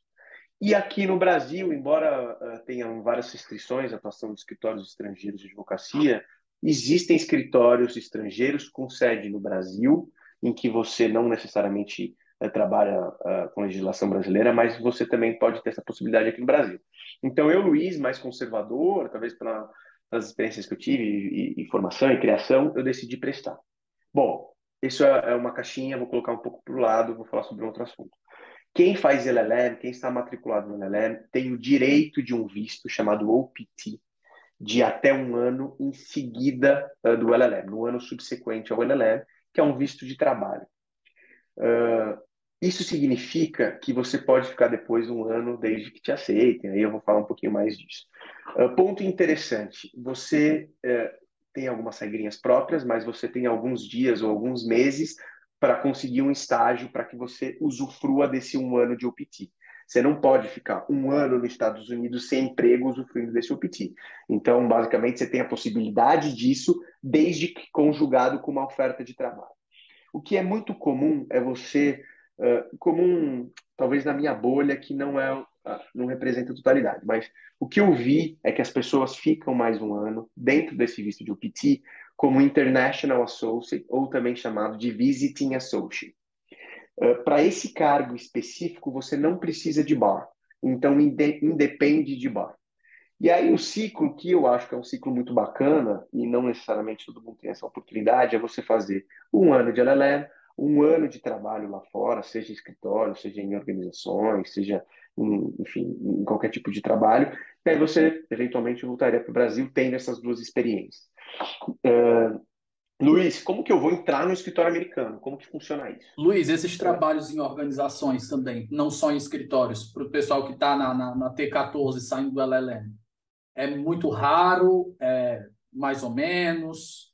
Eu gosto de dizer que é difícil, talvez muito difícil, mas não impossível, e sabemos de vários exemplos. E aí, em órgãos internacionais, eu falo de OMC, tem uma pessoa que trabalha comigo que está lá, falo de, enfim, Recebe o ONU. morar e não passar fome? Com certeza. Escritórios de advocacia muito bem remunerados, especialmente os grandes. Então, nós a gente sabe que realmente eles são bem fora da curva comparado com aqui, mas o cara vai trabalhar em outras organizações. Você vai trabalhar na MC, você vai viver muito bem. Uh, consigo pagar todo o custo que eu tive no LLM no ano anterior? Eu acho que não mas você vai viver bem, talvez você consiga juntar um dinheirinho, dependendo do câmbio, isso ajude, você não vai passar fome. Você pode até para explorar outros estados. Nova York talvez seja o mais caro deles. Você pode ir para algum estado um pouco mais longo, que mais longe uh, ou diferente de Nova York, seu custo de vida vai ser muito menor. Então você tem muitas possibilidades. Uh, eu vou falar um pouquinho mais de história de advocacia, que eu tenho mais propriedade. Eu trabalhei em um, então Uh, Luiz, posso, faz... posso fazer uma, uma parte rapidinho? Com certeza, por favor. É que o Davi comentou essa questão das organizações, que nos Estados Unidos eles chamam de public interest, né? É, eles dividem lá entre o private practice e o public interest. É, e o public interest nos Estados Unidos, eles, o pessoal da universidade tem a consciência que paga muito menos que, o, que as big laws. Então acontece que as universidades, muitas delas têm fellowships, que você se inscreve e a universidade te dá uma bolsa para você trabalhar numa organização internacional. E eu tinha várias dessas. É, eu tenho amigos que fizeram o LLM comigo, e eu dei uma bolsa para eles trabalharem na, na Comissão Interamericana de Direitos Humanos, por exemplo. Então, aí, quem paga para você trabalhar lá não é a comissão, mas sim é, a própria universidade te dá uma. Um, se você é fellow, você ganha lá um, uma bolsa para ficar um ano na, numa, numa organização. É, então, tem essa, tem essa possibilidade também de você conseguir virar fellow de alguma organização internacional é, que não necessariamente tenham um ônus para a organização, mas sim a universidade faz alguma parceria com essas, com essas organizações. É outro caminho possível. É, na, na UPenn você tinha é, uma ou duas vagas para esse tipo de trabalho e era extremamente disputado.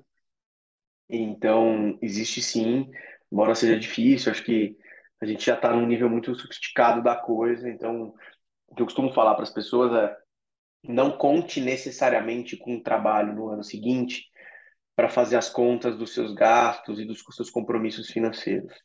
Uh, eu, eu gosto de dizer que é exceção trabalhar num Big Law. Por que isso? Primeiro, porque são duas fontes. Primeiro, a Job Fair. As faculdades, assim como é o SEC que a gente comentou, elas, muitas delas, ou quase todas, pelo menos essas T14, que o Cunha falou bastante, elas são associadas a uma Job Fair, uma ou, ou mais de uma. E aí os escritórios uh, elencam as vagas que eles têm disponíveis para aquela janela. e aí você manda seu currículo e preenche informações. E aí, em algum momento, aí você seleciona as vagas que te interessam, então você aplica sempre online, uma plataforma super organizada. Em algum momento, eventualmente, os escritórios vão te chamar para uma primeira rodada de entrevista, aí vai para uma segunda rodada. Então, isso tudo junto com a faculdade. Essa é uma grande fonte de estágio, super competitivo, todas as nacionalidades, todas as práticas, é, e aí você concorre com outras faculdades também, e sempre num nível muito alto, por isso que é difícil. E tem uma outra fonte que também é muito comum, que é o relacionamento do escritório, o empregador que você tem no Brasil, com o escritório ou empregador nos Estados Unidos. Então, uh, vou te dar um exemplo. Eu trabalho no Pinheiro Neto, aqui em São Paulo, já há alguns anos. Uh, a gente trabalha muito com escritórios estrangeiros. Eu brinco que os clientes uh, não são somente empresas, mas principalmente os escritórios estrangeiros, que às vezes são contratados pela empresa lá fora e elas têm a autonomia de contratar localmente os escritórios de advocacia. Então, é, você pode trabalhar num caso, ficar dois, três anos com eles, ou ter muito contato com eles, e eventualmente os escritórios se falam é uma questão de relacionamento e tal, e aí pode te alocar a uma vaga lá. Os escritórios tendem a preferir alguém que tenha LELEV, embora isso não seja uma verdade absoluta. Uh, com o dinheiro que você recebe, o salário nessas big loss, você consegue, em regra, quitar boa parte do seu investimento no LLM. Uh, no meu caso não foi tudo, mas foi uma boa parte. Aí depois a gente já pode entrar na questão de financeira. Mas eu queria repetir, porque eu acho isso muito importante, e já falei na página várias vezes do Poder da LLM, que se você não tem condição mínima, ou se você não tem um emprego aqui, ou se você pensa em fazer um empréstimo gigantesco que talvez comprometa sua casa, seu carro, seu futuro, sua família, uh, minha dica é não fazer o LLM. É forte a frase, mas tem caminhos diferentes para você ser muito bem sucedido, seja no Brasil, seja no exterior. A gente falou de alguns deles. Uh, vocês têm mestrado, uh, enfim, outras, outros caminhos. Então, a minha dica é não se endivide, em, é, não faça tantas dívidas uh, que você não tenha alguma segurança de que você pode pagar. Davi, deixa eu, deixa eu fazer uma parte no, no, no que o Luiz colocou, concordando integralmente eu acho que a questão. Eu, eu, eu não fiz o bar e não me elegi ao bar. Tá? A minha vida era completamente acadêmica e eu sou, eu sou servidor público, sou procurador aí no Brasil, então eu, eu, eu não conseguia nem ficar para o OPT depois. Né? A licença que eu peguei foi uma licença de 10. Eu peguei dois meses de férias que eu tinha e oito meses de licença. Fui, vim, fiz meu LLM e saí correndo de volta para o Brasil, então não tinha nem como ficar. Isso me deu uma, uma, uma abertura muito boa porque, como o Luiz mesmo colocou, eu não perdi nenhum crédito, eu podia fazer a disciplina que eu quisesse. Eu só cursei aquilo que eu gosto. Eu cursei disciplina no departamento de ciência política, no departamento de história da universidade. Eu, eu conheci tudo, fui para tudo. Claro, não estou elegível ao bar, mas também era uma questão, como o Luiz falou, é uma grande questão que todo mundo vai fazer o LLM vai ter que tomar, vai ter que decidir. Olha, eu vou me eleger ou não vou? tem prós e contras. Né? E aí, claro, vai ter perfil de cada um do que cada um quer para a sua vida. Um outro ponto, muito embora não tenha, não, está, não esteja elegível, né, não tenha feito todo o caminho do, do exame do bar aqui, acompanhei todos os meus amigos, inclusive fui para Job Fair, tá? Fui para Job Fair para Nova York pra, só para ir com a galera lá para Job Fair. Mas é, muitos, e aí acho que o Luiz pode estressar isso muito melhor do que eu, Uh, eu estava num grande escritório, mas o meu escritório tem a base no Nordeste. Meu escritório é um grande escritório é no Nordeste, uh, mas acho que Renzetti falou isso. Rio e São Paulo é onde tudo ocorre no Brasil em termos internacionais. Então, se você está no Rio e São Paulo em um escritório, Luiz falou em Pinheiro Neto, um grande escritório brasileiro, é no seu escritório no Brasil que você vai fazer a grande conexão para ficar no OPT depois. Eu, é, é, assim, talvez Luiz possa discordar um pouco de mim, mas eu sempre para os meus alunos eu sempre falo isso. Olha, saia do Brasil com algo, pelo menos, é, conversado. Eu, quando fui fazer a LLM, e e o meu, no meu escritório, eh, me perguntaram: oh, tu quer ficar no OPT depois? Eu já era sócio lá no escritório e tal. Peraí, peraí, o OPT? É, o OPT é, é, esse ano de trabalho depois do LLM. O ano é, que... é o visto, é o visto de trabalho, que a gente chama de OPT. Por favor. É, Optional Practical Training. Training, é. Então, então assim, eu, eu, aí eu, eu conversei lá no meu escritório. Falei, cara, se me oferecendo, se você quiser, a gente faz a conexão, a gente tem gente para fazer conexão com o escritório em São Paulo e tal, dá para fazer. Só que eu não tinha nem como, como eu falei, por causa da procuradoria. Né? Agora, uh, eu diria, sei lá, da minha, da minha, da minha experiência aqui com alunos, 90% ou mais daqueles que conseguiram algo no OPT depois tem alguma conexão com o escritório no Brasil. Tem que ter. O seu escritório do Brasil vai ter que te dar um backup, né? Ele vai ter que te colocar, pelo menos, para sentar com alguém para conversar. Porque muitas vezes nessas feiras, você, Luiz falou, você aplica e tal, é difícil até conseguir uma entrevista, não é fácil conseguir uma entrevista, não é? Tu não vai sair fazendo várias entrevistas em vários escritórios, não é que todo mundo vai querer falar contigo. E você pode ter as melhores notas, o melhor currículo e tal, uh, falando português claro. O QI aqui, quem indica, importa. Se o seu escritório está por trás de você no Brasil, importa muito. E ele vai te dar essa boa conexão, obviamente, né? Então, uh, muito embora eu não tenha vivido isso, eu acompanhei bastante isso. Acho que o Luiz pode até falar mais. Acho que é um é. ponto muito importante. O escritório no Brasil ele tem que estar por trás de você, se você quiser ficar lá um ano depois. Pode acontecer de você conseguir algo sem o escritório? Pode, não é impossível. Mas não é a rota comum, não é a rota de 95% das pessoas. A gente tem que deixar bem claro aqui isso. Sem dúvida, Cunha, eu concordo com você totalmente. Eu só gosto de falar que existem outras possibilidades, porque o que eu, que eu vejo, se a pessoa não tem uh, esse contato, se a pessoa não vem de escritório, aí você sabe tem pessoas de caminhos totalmente diferentes, é, eu, eu, tenho receio dessa pessoa ficar totalmente desestimulada e achar que ela está fora do processo e não ir atrás, não ir no LinkedIn, não sentar para tomar café, não ser cara de pau, não tentar amigo de amigo, não. Sabe? E, e eu acho que isso é muito importante, nem que isso conjugue com outras coisas. Eu, eu, eu procuro incentivar, todo mundo conversa comigo, a ser cara de pau, a ir atrás e tal. É difícil? É muito difícil. É exceção? É exceção. E tem que tentar, tem que tentar. Eu concordo. É, desculpa, Renate, cara de pau é ótimo. Ah. Cara de pau é ótimo. É assim, eu, eu vou usar o teu termo cara de pau para depois falar de scholarships, tá? Tem que ser muito cara de pau mesmo. A gente não é acostumado com isso no Brasil. É. Aqui a gente fala, falar de dinheiro aqui é muito normal com essas faculdades. A gente fica no Brasil, ai, não falo de dinheiro, tal, né, cheio de não me toque, cheio de dedos. Não, tem que falar. Né? Vamos, de vamos pegar, vamos pegar esse link aí, que eu acho que é uma das partes mais importantes dessa conversa para todo mundo que está ouvindo aqui. Vamos falar de custo, pessoal. O valor das tuitions, que está variando aí de, dessas T14 de 50 a 60 mil dólares, a gente está falando de um investimento de 250 a 300 mil reais.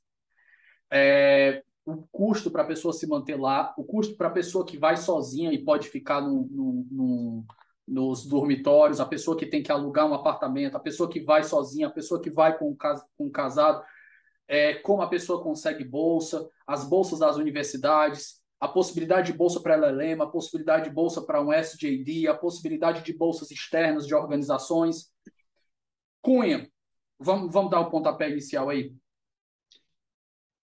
custo de vida. Tá? Eu acho que, primeiro, vou concordar com o Luiz em outro ponto. Não venha para o LLM pensando que um eventual estágio de OPT depois vai salvar suas finanças. Se for pensar nisso, não venha. Né? Até porque é difícil conseguir esse estágio posterior. Né? O planejamento financeiro tem que ser bem anterior, obviamente, mas Uh, eu coloco duas, duas, fatias aqui. Eu que vim com família, vim com a minha mulher e tal, acho que a Renzete também, uh, e, e, quem vem solteiro que vai morar em alojamentos da universidade. São, uh, são custos aí de vida bem diferentes, né? se você vai morar num, num apartamento da universidade hoje em dia, eu diria aqui pelo Midwest, talvez algumas faculdades um pouco mais caras, você vai gastar pelo menos uns mil, mil e poucos, mil e quinhentos dólares aí de room and board, que eles chamam, né? que é para morar num alojamento, num quarto, né, por mês. Se você vai alugar um apartamento, obviamente, você vai gastar bem mais do que isso. Hoje eu estou aqui, eu alugo meu apartamento aqui, meu apartamento é alugar, o, alugar o quarto na universidade, o que que ele te proporciona? Ele te proporciona tu morar dentro da universidade, o que é sensacional. Né? Você está tá dentro da sala de aula, basicamente. O que né? tem dentro do quarto? Primeiro ponto. Só um comentário, não é toda faculdade que tem dorm e não é Isso. é toda faculdade que tem estrutura. Tem é. faculdades que tradicionalmente as pessoas vão para o dorm, como é. Stanford, NYU, e tem outras, por exemplo, o Penn, não tinha um LLM que estava no dorm. Era mais para JD, era um, uma outra dinâmica e estrutura. A é, tua, Reset, ótimo, tinha, tinha Yale? Yale tem, e é bem recente. É, eles têm um prédio novo que eles chamam de, de Baker Hall, que é um dormitório é um prédio que tem salas de aula e também tem quartos. É, e estudantes de direito têm preferência. Então, você se inscreve, direito tem preferência para ficar lá, porque é do outro lado da rua da faculdade. É, e daí tem algumas, tive a maioria, eu diria que metade dos LLMs da minha turma ficaram lá. Daí tem algumas, a, a, a principal opção era um, um, apartamentinho, dois quartos, aí você tinha, cada quarto tinha uma cama, uma escrivaninha, uma, um armário, uma cômoda. Você divide você tinha um, com outra pessoa? Dividir com outra pessoa, não necessariamente um LLM, pode ser um JD, é, ou pode ser também alguém de outra faculdade, se sobrar espaço no, no dormitório. É, e tem e tem daí tem uma cozinha cada apartamento tem uma cozinha um sofazinho e o banheiro e é isso assim e de cara é o que você assim sinceramente considerando a carga horária do LLM e o tanto que você vai ter que passar na biblioteca você não precisa de muito mais coisa do do que isso assim. Você precisa de um lugar para ser a sua base tomar um banho e, e descansar. E, e, e é isso. Eu morei como eu fico com a Fernanda a gente acabou alugando um apartamento lá. Só que Yale tem, tem outra questão que eles têm apartamentos fora do campus, então o meu locador era a universidade. Eu pagava aluguel direto para a universidade, que tem algumas vantagens de você... Qual era o gasto de manutenção que tu tinha lá, Renzete? Cara, eu acho que o nosso aluguel era 1.600 dólares por mês. É, isso porque era subsidiado, mas era um apartamento grande, um apartamento de dois quartos, sala, cozinha, etc a gente gastou um dinheiro para mobiliar o apartamento também, porque ele vinha pelado, só vinha com a, só vinha com a cozinha. Então, por exemplo, essa luminária do Bruno ali da IKEA, eu tinha aquela luminária ali também, é, igualzinha. É, então, assim, é, passei, passei algum tempo montando móveis. É, e o que o pessoal faz bastante dos LLMs, é, não sei como é a experiência em Penn e Michigan, mas em eu tinha muito disso. Como você fica só um mês, o pessoal vende os móveis, né? Então você, você tem a possibilidade de, de, mobiliar o seu apartamento pela metade do preço. É, então eu, quando eu cheguei, eu comprei muita coisa de second hand, né? De, de pessoa que estava saindo. E quando eu saí do meu apartamento, eu, vendi, eu literalmente eu vendi todo o meu apartamento para um. Ela lembra das Filipinas que estava vindo. Eu entrei em contato com ele, ele ia morar no mesmo prédio que eu ia morar. Botei minhas coisas num depósito e ele tipo, só chegou lá e montou o apartamento. Então, hoje ele está morando com as mesmas coisas que eu tinha.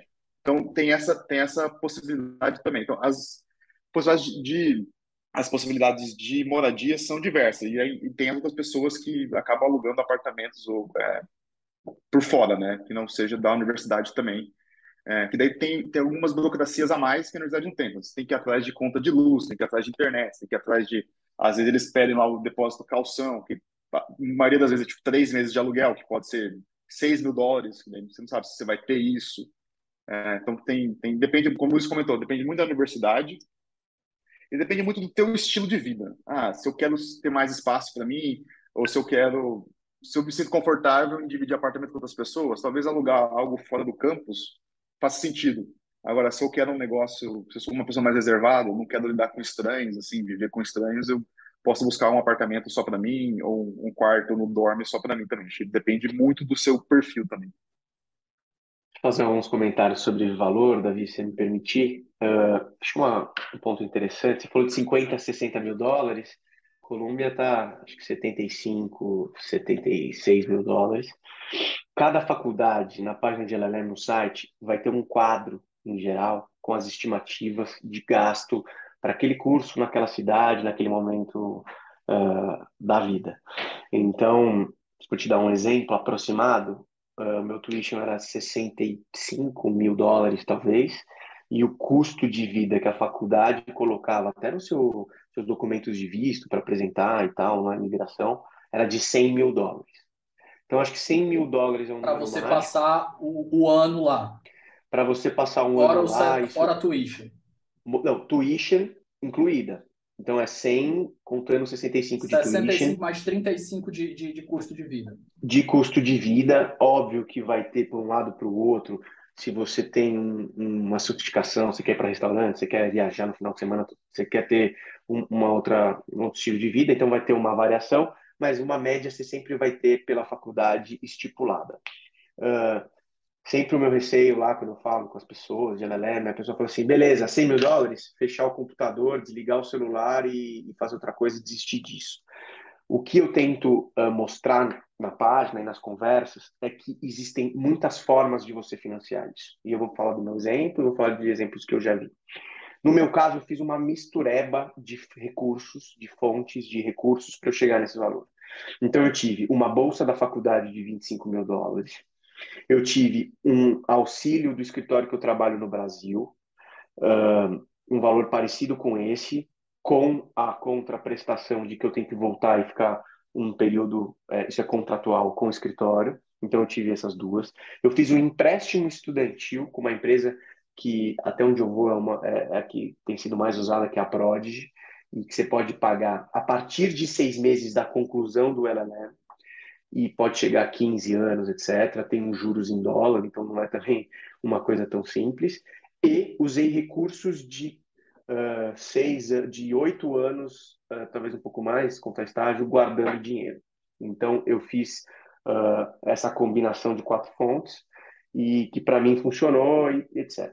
Tem faculdades que têm bolsas integrais. Então, NYU tem uma bolsa lá, que eu, eu não, vou saber falar o nome, House, não sei o quê, que tem uma bolsa integral.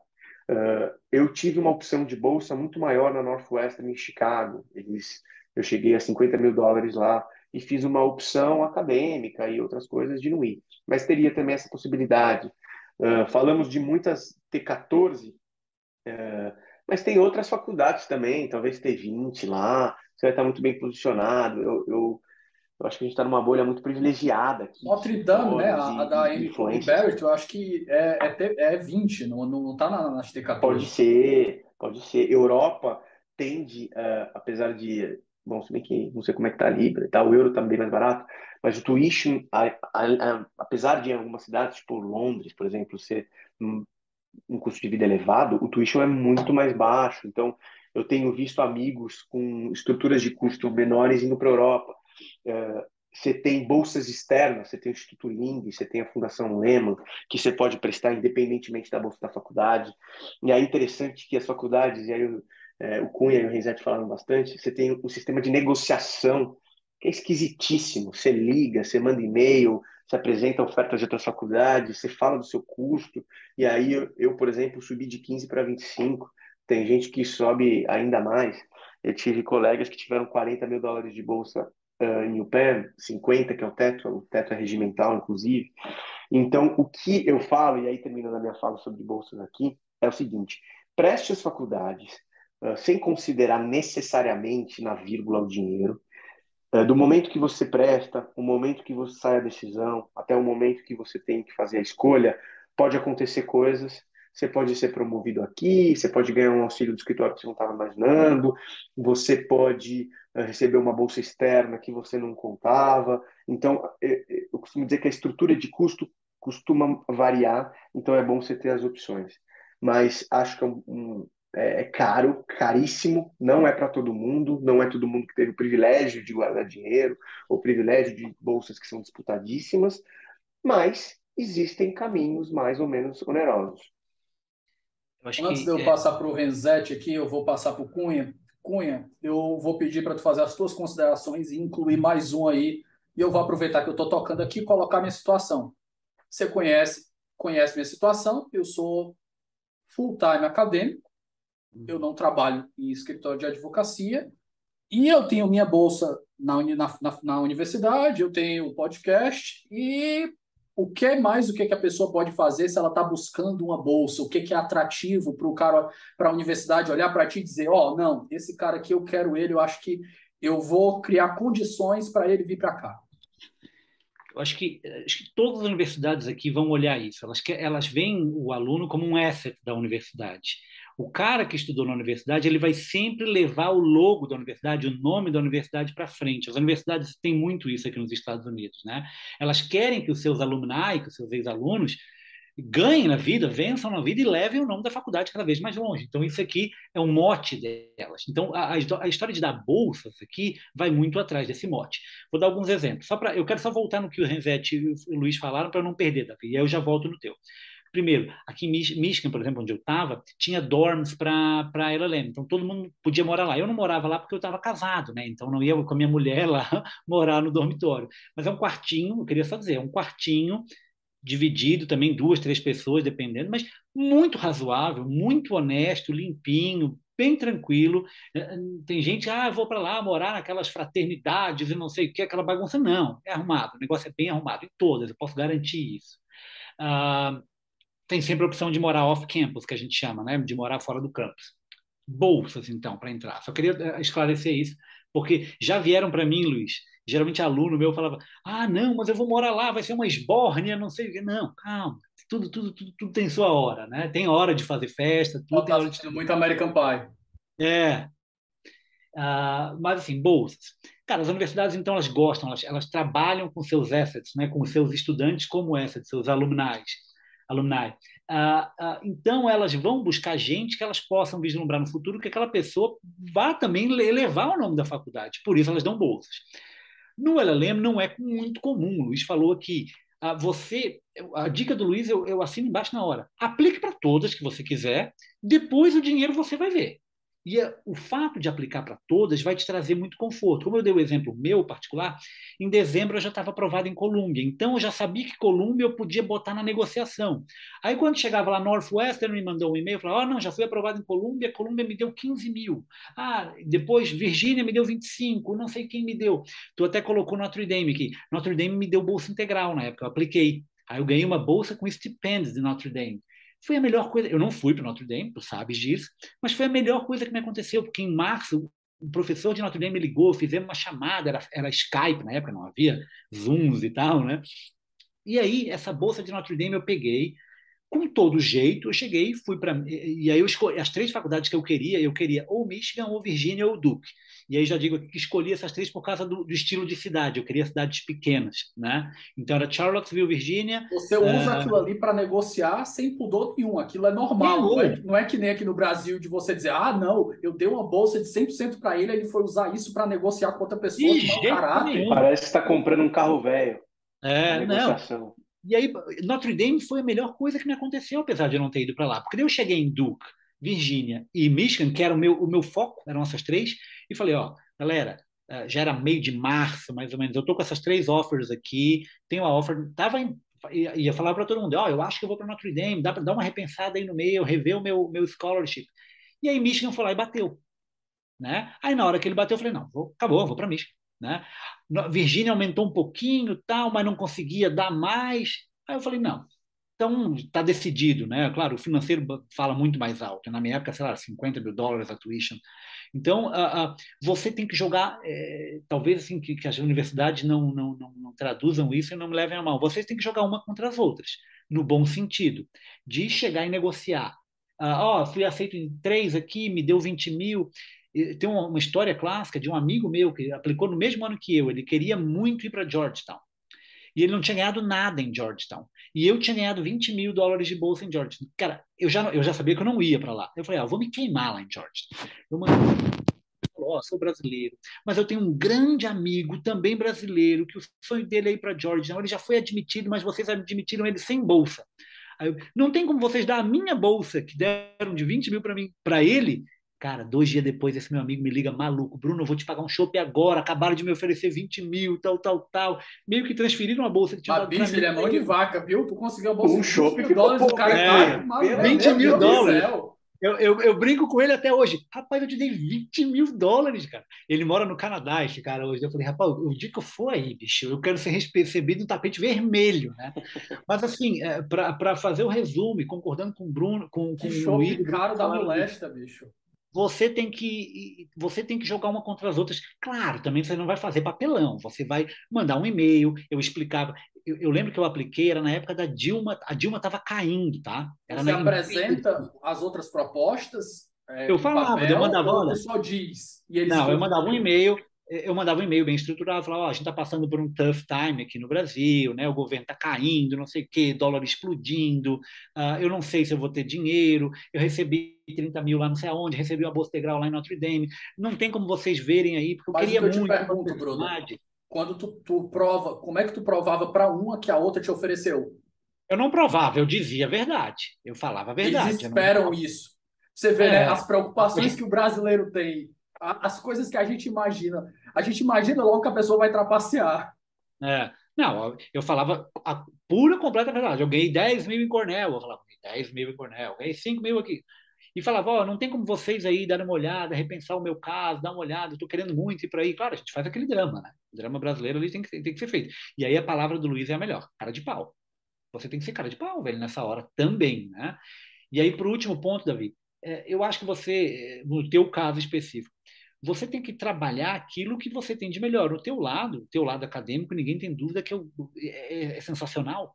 Tu tem que trabalhar isso. O teu podcast tem que ser a tua porta de entrada. Tu está entrevistando professores estrangeiros. Então, tu vai montar o teu perfil, como eu falei lá do ELSEC, tu vai focar nisso. E é isso que vai atrair as universidades a te verem como um asset para elas. Ó, eu quero esse cara porque depois ele vai levar o meu nome lá na frente. Né? Então a gente tem que. É, é um pouco difícil para a gente no Brasil pensar nisso, mas a gente tem que pensar em se vender uma imagem, vender uma pessoa, se vender enquanto pessoa, mas no bom sentido, o que é muito feio para a gente no Brasil. Parece se prostituir, mas não, cara. É montar a imagem do que você é e tentar vender, convencer: ó, eu sou bom, né? Me, me contrate, me peça. Então é mais ou menos isso que é a dica que eu dou. Exato. Eu vou só fazer alguns pontos aqui. É, acho que o, o Cunha e o Luiz é, cobriram quase, quase tudo que é importante falar de financiamento. É, eu vou reforçar o que eles falaram, assim, é um projeto caro, mas eu, sempre falo para quem vem conversar comigo, é um problema de cada vez. Então, faz a tua inscrição, vê se você entra, depois que você entrar, você tenta resolver a questão do dinheiro. É, porque dá-se dá um jeito, a maioria das vezes dá-se dá um jeito. Mas super concordo com o que os dois falam também de não, não, não se divide pelo resto da vida por causa do por causa da lema. Mas se você quer muito, você tem, já tem algum dinheiro guardado, mesmo que não seja o suficiente para cobrir todos os seus custos, é, de novo, um problema de cada vez. Faça, faça inscrição, seja aprovado e depois você resolve isso. Porque depende muito da universidade que você está. E algumas universidades elas têm bolsas específicas para brasileiros também. Eu sei que Harvard tem bolsas específicas para brasileiros. É, alguns colegas conseguiram bolsas de, de, de é, full tuition, acho que do, do, do Lehman, ele patrocina algumas bolsas em Harvard, é, então tem essa tem essa opção também. Outras universidades têm bolsas para latinos, é, e o brasileiro é latino, por mais que a gente às vezes ache que não. Mas uma coisa que você aprende quando você vai pela Lehman é que você é latino, é, apesar de não falar espanhol. É, então você também pode tentar essas bolsas. E tem as outras bolsas é, de organizações externas, né? E no Brasil as principais são a Fundação Estudar e o LING. É, aquela Fulbright também, né? Tem a Fulbright, a Fulbright é do governo americano, né? E eu acho que a Fulbright, há algum tempo, ela não oferece bolsas de LLM mais. É, tá... Só para doutorado. Só para doutorado. doutorado é. é. Antigamente, assim, acho que começo dos anos 2000, muita gente foi fazer LLM com Fulbright e daí pararam de oferecer e só doutorado direto agora. É, mas a, acho que as duas fontes principais é a Fundação Estudar e o Instituto Ling.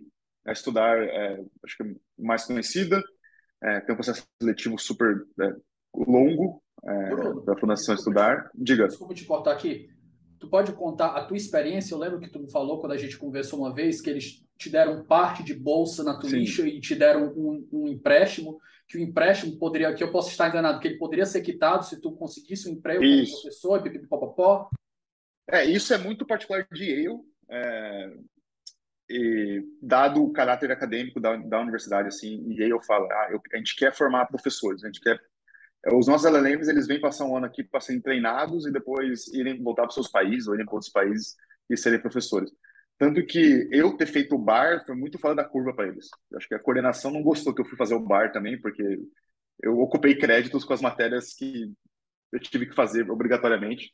É, e desde o começo eles falam para mim, ó, você quer fazer o bar, você vai fazer, mas a gente não vai te ajudar muito, assim, que não é o nosso foco do, do, do LLM. O LLM de Yale é muito acadêmico, e exatamente por esse, por ter esse foco, eu acho que a universidade ela oferece algumas oportunidades que outras universidades não oferecem. Então, como foi a minha, a minha experiência? Acho que quase todo mundo da minha turma, e, de novo, acho que o fato de ser uma turma menor ajuda, né, porque você tem, você tem menos, você tem um bolo maior para dividir em menos pedaços, né? É, então, quase todo mundo da minha turma ganhou, ganhou uma bolsa a fundo perdido da universidade, que era mais ou menos 50% não da tuition, mas 50% do seu custo total. E daí quase todo mundo abatia da tuition. É, teve essa bolsa, então, assim, que foi dinheiro dado, que eu, a fundo perdido, que eu não preciso restituir. Depois eu ganhei um grant, que eles chamam, é, um grant que era, acho que 17.500 dólares, que entra, entra como empréstimo, mas é um empréstimo perdoável. Então, você, depois do CLLM, você se tornando professor por dois anos, fora dos Estados Tem Unidos. começar a pagar imediatamente? Não, você tem uma carência de seis meses. E as parcelas Depois são... que acaba. Depois que acaba. E as parcelas são semestrais. Então é sempre janeiro e julho que eles cobram. É, e esse grant, você, se você se tornar professor por dois anos, eles perdoam a dívida, perdoam o empréstimo. E a professor, assim, não precisa ser professor full-time, professor de dedicação exclusiva no Brasil, é, sabe, dar seus cursos na pós, é, já, já conta porque eles entendem que outros países têm dinâmicas diferentes de professores. Né? Então, tecnicamente, se tu sair do LLM entrar como professor, tu vai pagar quatro parcelas só. Não, eu não vou pagar nada. Se tu já entrou como professor, ele já deixa suspenso. Aí, se tu completa Isso, os dois isso. anos, tá perdoado. Você tem quatro anos para completar dois anos. Então, nos, nos quatro anos subsequentes ao teu LLM, você pode... Você tem que ser professor por quatro semestres, dois anos, e daí eles perdoam essa, essa dívida. E daí o restante que faltava para eu completar o meu funding, eu peguei de empréstimo, mas eu peguei de empréstimo direto da universidade. Então eu não peguei de instituição financeira. É, Vamos e- traduzir em valores reais aí, Bruno. Quanto era a tuition, quanto foi o teu gasto de manutenção lá, levando em consideração que tu estava com a tua esposa, quanto foi que tu teve, tu teve de, de subsídio, quanto foi que tu teve que gastar. Eu tô vendo se eu acho aqui o meu, o meu, o meu visto, porque aparece no visto o formulário. Mas eu esqueci agora. Ô, Renizete, é, você falou isso rapidamente, mas acho que vale frisar. Me parece que essas estruturas de Yale são muito excepcionais pelo fato São. de ser acadêmico. Uhum. É, não lembro de ter visto outra faculdade fazer isso, né? É, eu acho que e também pelo fato de ser uma turma bastante pequena, né? Então eles têm Tá. essa preocupação de incentivar conversei- você a, a ir pro acadêmico. Quando eu É, conversei exatamente. com o Ackerman, ele deixou isso bem claro. Ele disse assim: ó, a gente tem turmas aqui de alunos que vêm para cá e tem. Eu não quero que um aluno meu tá, esteja estudando e tendo que trabalhar como taxista, porque Uhum. isso vai tomar o tempo que ele devia estar estudando. Então a gente dá dinheiro para ele, se ele não tem condição, a gente paga ele para ele estar aqui. É, eu acho Mas é assim. Davi, diga, diga, Luiz. Não, não, é só porque eu tô pensando em Stanford, porque a turma é muito pequena e eles são duríssimos com bolsa, né? Então é bem interessante. Stanford É, já é um negócio bem mais caro, porque é lá na Califórnia, né? Pa- Palo Alto, né? falar. É, tem isso também. Então, assim, Davi, respondendo a tua pergunta, eu acho que, eu, assim, puxando de cabeça, foi esse 17,500 de grant que eu ganhei, mas eu vou chutar, assim, arredondar, uns 50 mil de bolsa fundo perdido que eles me deram. A tuition, só a tuition, era 68 mil dólares, só a tuition. Conseguiu daí eu peguei mais- cobrir a tuition toda, com a tuition toda praticamente com Isso. o empréstimo e a bolsa. Isso. Daí o empréstimo que eu peguei, é, que foi quase, acho que foi 40, talvez, negócio assim, é, pagou para eu morar, pagou assim meus custos de vida, assim, de moradia. E daí quando a, como a Fernanda foi comigo, eles me deram mais um pouco de, de empréstimo para cobrir os custos dela. E o custo dela era assim, plano de saúde, que era o mais caro. Eles Pegou mais ou um- menos 40 mil dólares de, de empréstimo. com a universidade. E daí e aí eu tenho um pagamento diferente, assim, é, tenho juros, juros é, razoáveis para a gente que é brasileiro. Lembro que os europeus não pegaram empréstimo de dinheiro porque os juros dos bancos europeus eram menores que da universidade. Mas para a gente era, era razoável. E eles têm um, um pagamento diferido em até 10 anos que você pode pagar esse empréstimo. E você só começa a pagar se você tiver tendo um ganho anual de 50 mil dólares. Então, por exemplo, eles vão me cobrar a primeira parcela em janeiro do ano que vem. É, e eu não, não tenho ganho de 50 mil dólares no ano. Então, eles vão perdoar essa parcela. Daí vão me cobrar em julho. Daí eles vão perguntar quanto está sendo o meu ganho. Daí, por exemplo, se eu, se eu estiver ganhando 60 mil dólares por ano, eu vou pagar cerca de 7% da minha dívida. Então, é um negócio Que 60, escalonado. 60 mil dólares é 300 mil reais por ano. Isso, Que é um salário de um, de um desembargador, praticamente. É, e é um Então, negócio. esca- Se tu não conseguir negócio- alcançar isso daí, eles vão perdoando. Eles vão perdoando. Mas é, é, assim, mas é muito específico de Yale, assim, é muito Aí fora. ele é não é muito- uma mãe, não, é uma avó. É, é o, é o que eles chamam de co-op, que, é- que o objetivo é exatamente incentivar alunos a. O que acontece? Muita gente sai do, da law school do JD endividado, porque o JD é caro. Então você sai e a tua opção é: eu quero trabalhar no Big Law para eu pagar a minha dívida. Só que se, eu não, se, eu, se a minha vontade, por exemplo, trabalhar, quero ser clerk, quero trabalhar numa ONG, alguma coisa, você não vai ganhar o suficiente para pagar a tua dívida de Yale, da sua dívida do JD.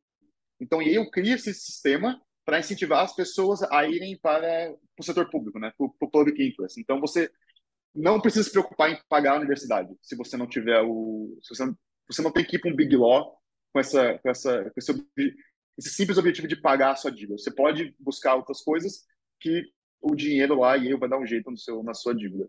Mas é algo muito específico da universidade. Então, assim, quando você estiver escolhendo a universidade, acho que é um negócio que tem que levar em consideração também.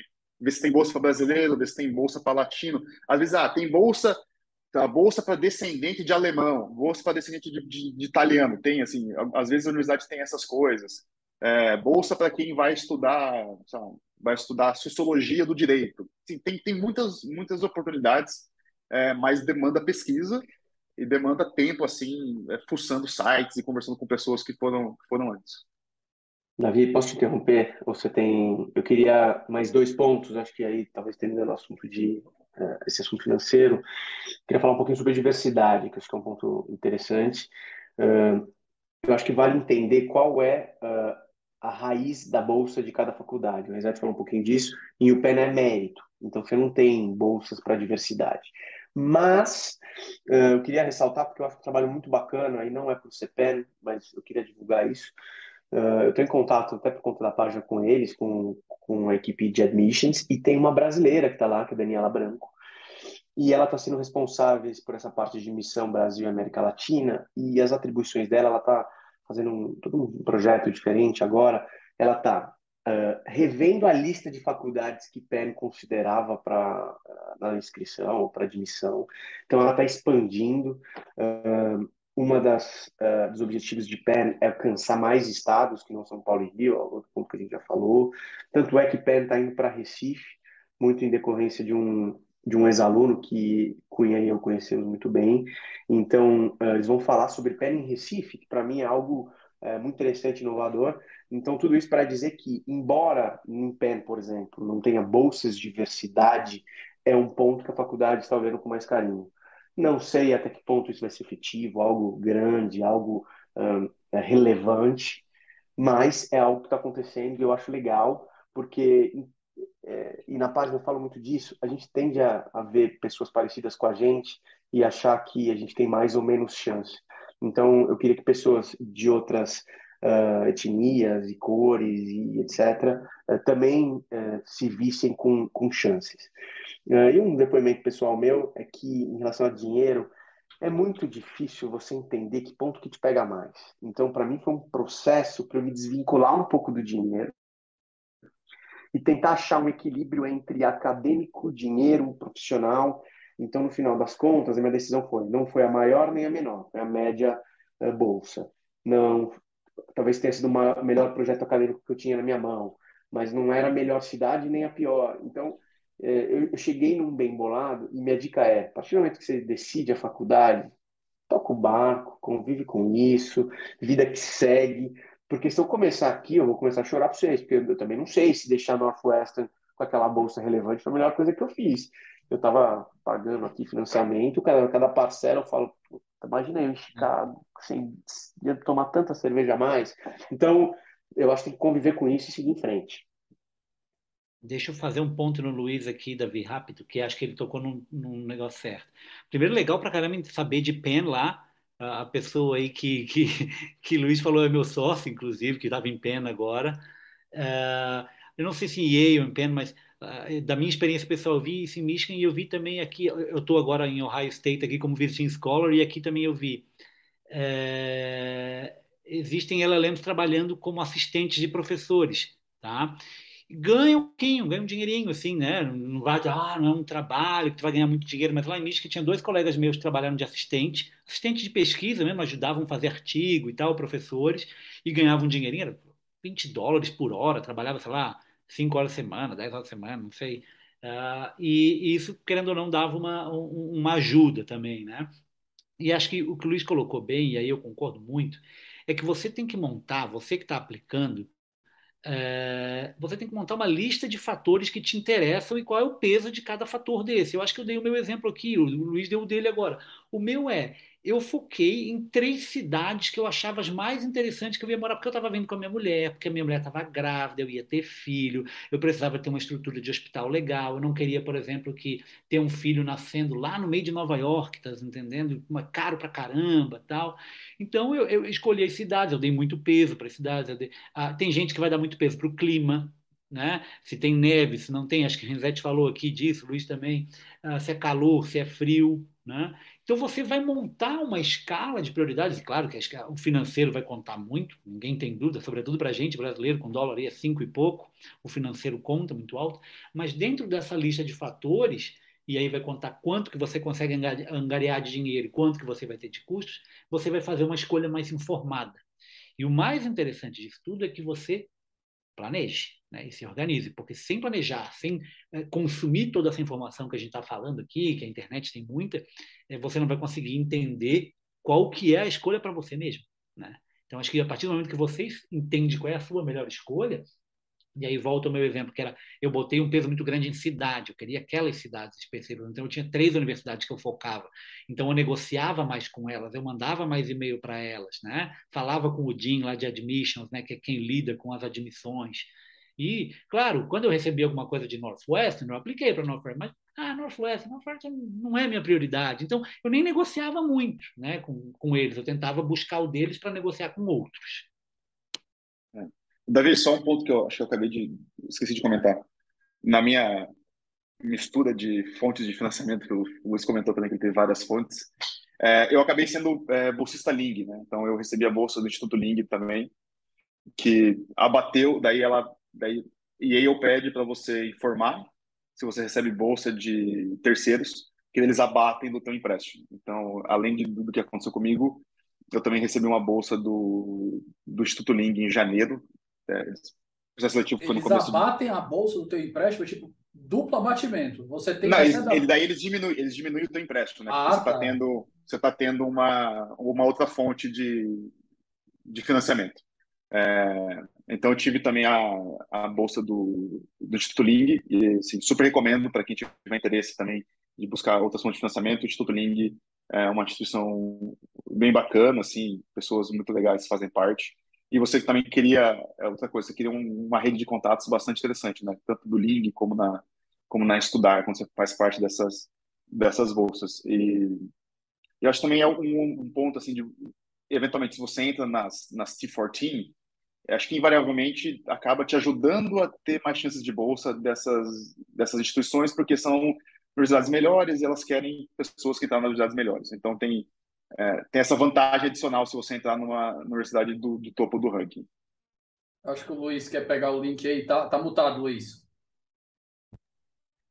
Eu ia brincar que os caras imploraram para o Renzetti estudar lá, deram um apartamento para ele. Foi o inverso. A gente veio gastando um apartamento e deram para ele um. Pelo amor de Deus, hein? Parabéns, não, mas é mérito todo seu, é incrível. Pessoal, é, a gente já está com mais ou menos uma hora e meia de conversa aqui, pouco mais de uma hora e meia, duas horas já de conversa aqui, hora, uma hora e meia. É, vamos dar uma, uma encerrada aqui, algumas considerações finais do que a gente pode ter deixado de ventilar. Cunha. Estou olhando aqui minhas anotações, Davi. Uh, eu acho que uh, gostaria de focar para o pessoal que está ouvindo isso, que acho que quem vai ouvir é o pessoal que quer fazer o seu LLM, é pensar na ideia de projeto de vida, né?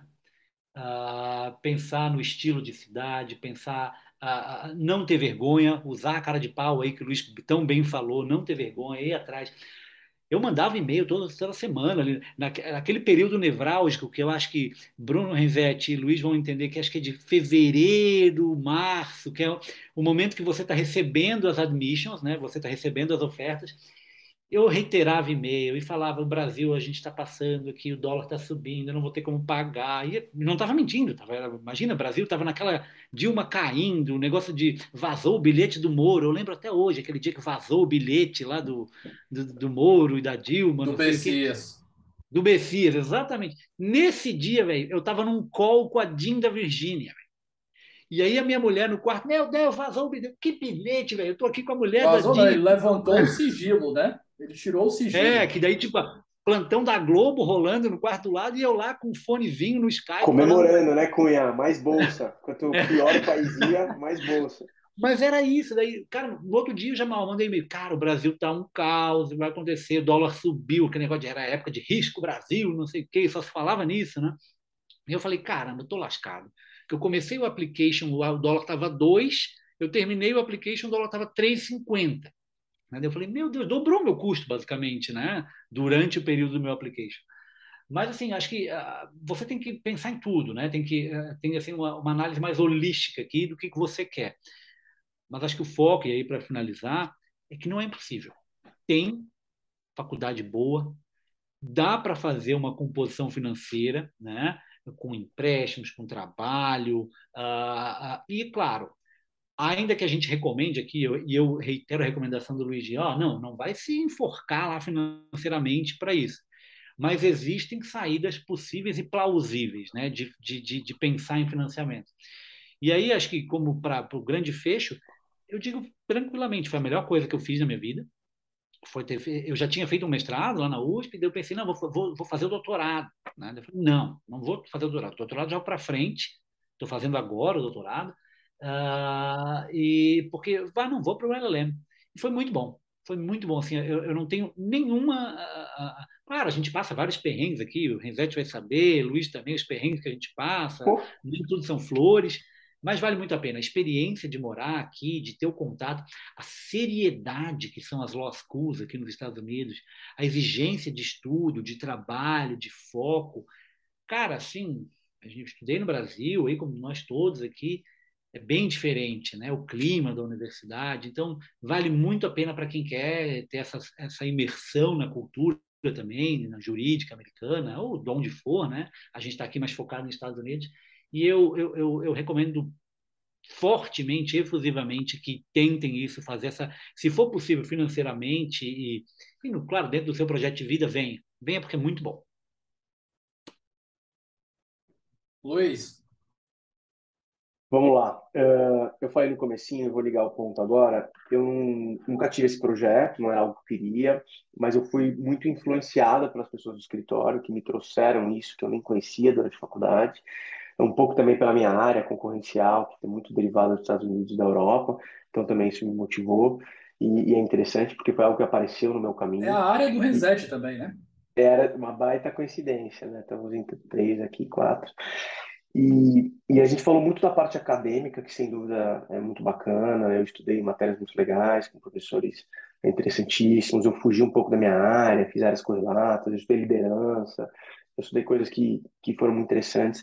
Profissionalmente é muito legal, embora você não tenha um ganho a curto prazo, em regra, porque você não vai ser premiado por isso uh, em termos de salário, mas hoje me dá muita segurança em relação ao mercado, em relação ao futuro.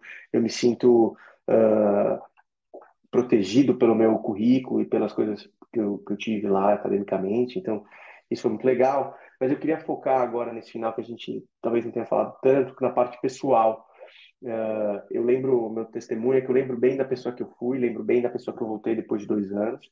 Eu conheci muita gente bacana, eu tive uh, o respiro que eu precisava para pensar em mim, para desenvolver um projeto pessoal, que é o Dentro da LLM, que às vezes na correria aqui no Brasil se acaba esquecendo das suas vontades e, e um pouco das suas, das suas missões.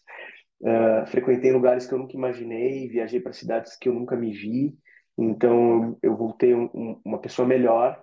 Uh, não é o único caminho, existem vários, esse é um deles que, que eu tenho falado há muito tempo. E a página do Por Dentro da Lelema, ela vem muito para uh, que outras pessoas que se encaixem nesse mesmo perfil também tenham as boas impressões que eu tive. Uh, eu tive um privilégio enorme, então eu, comentei que eu trabalho no Piano Neto, e lá uh, muita gente fez LLM. Então a informação estava muito fácil para mim. Eu conversei com 10, 20, sei lá, 30 pessoas, uh, mas não é todo mundo que tem esse privilégio, seja porque está no escritório menor, seja porque está no escritório que, que não é incentivado o LLM, e aí não é um demérito, é só um fato da vida. Então a, a página vem também para democratizar e convido todo mundo a ir lá. Quem quiser conversar comigo, é um, é um assunto que eu tenho muito prazer em falar. E... Por dentro do LLM. O pessoal é isso quiser mesmo. conhecer o Instagram lá do Luiz. E é muito louco, porque eu já ouvi, é até triste falar isso, pessoas que é, gostavam da informação do LLM ser difícil, porque é, de alguma forma isso valorizava Elitizava o, o, o, o, currículo. currículo. E eu me esforço muito para fazer exatamente o contrário. Acho que isso é um pouco de educação, isso é um pouco de conhecimento. E quanto mais gente tiver, mais sofisticado a gente vai ter. E quem sabe a gente vai ter uma sociedade uh, mais desenvolvida. Estou parecendo político, mas não sou. E, e, enfim, foi uma experiência muito legal. E eu queria muito que outras pessoas tivessem a experiência que eu tive. Rezete, Bom, acho que falamos tudo aqui. Uh, tá, com consideração final, acho que quem está pensando em fazer agora tem que ter em mente que cada um tem a sua história, né? Eu tenho minha história, o Cunha tem, o Luiz tem, nós temos as nossas experiências que acabaram levando a gente para onde a gente foi. É, então, acho, acho, acho importante, acho legal você conversar com pessoas e, e se espelhar, mas também ter a consciência de cada um trilha o seu próprio caminho e às vezes as coisas saem de maneiras diferentes. E também tem uma questão de sorte nos processos seletivos. Acho que não tem como, não tem como deixar isso de lado. É, muitas inscrições para poucas vagas, depende muito de quem, de eventualmente se o teu perfil bate com a ideia do professor que está no comitê selecionando naquele ano ou não. É, então, assim, tem que ter isso em mente também que algumas coisas estão fora do seu controle. É, acho que o LLM, ele de fato, assim, é, é um, um projeto de vida e eu acho que eu diria que é uma coisa muito mais de crescimento pessoal do que profissional. Acho que no crescimento profissional é interessante você ter acesso a, a outras, é, uma outra cultura jurídica, entender como funciona, né? Uma cultura jurídica americana, uma cultura jurídica inglesa, que assim, que são culturas que, que os outros países acabaram é, muito do, do, Brasil é inspirado em outros países, então você acaba entendendo da, da fonte, de onde veio. É, como o Luiz comentou, eu também sou concorrencial, então muito do direito concorrencial brasileiro é inspirado no americano, então para mim estar tá lá e conversando com as pessoas que fazem direito concorrencial americano, os principais professores, isso foi assim super gratificante, é, sabe, marcar um horário para conversar com, com, com a Fiona Scott Morton e por exemplo, que está na, nas maiores discussões hoje, assim, para mim era ah, você tá, você passa o dia lendo, você passa a sua, passei no mestrado lendo coisas dela e daí depois você está lá tomando um café com ela na, na School of Management. Então, assim, é, são experiências que te enriquecem muito profissionalmente e pessoalmente. E você passa a, a perceber, a identificar o seu valor também como, como estudante, como profissional. Uh, e, e, e, você sai da zona de conforto, né? Porque estudar, por mais que você fale bem inglês, cara, você tem, você tem uma aula de processo em inglês é muito difícil.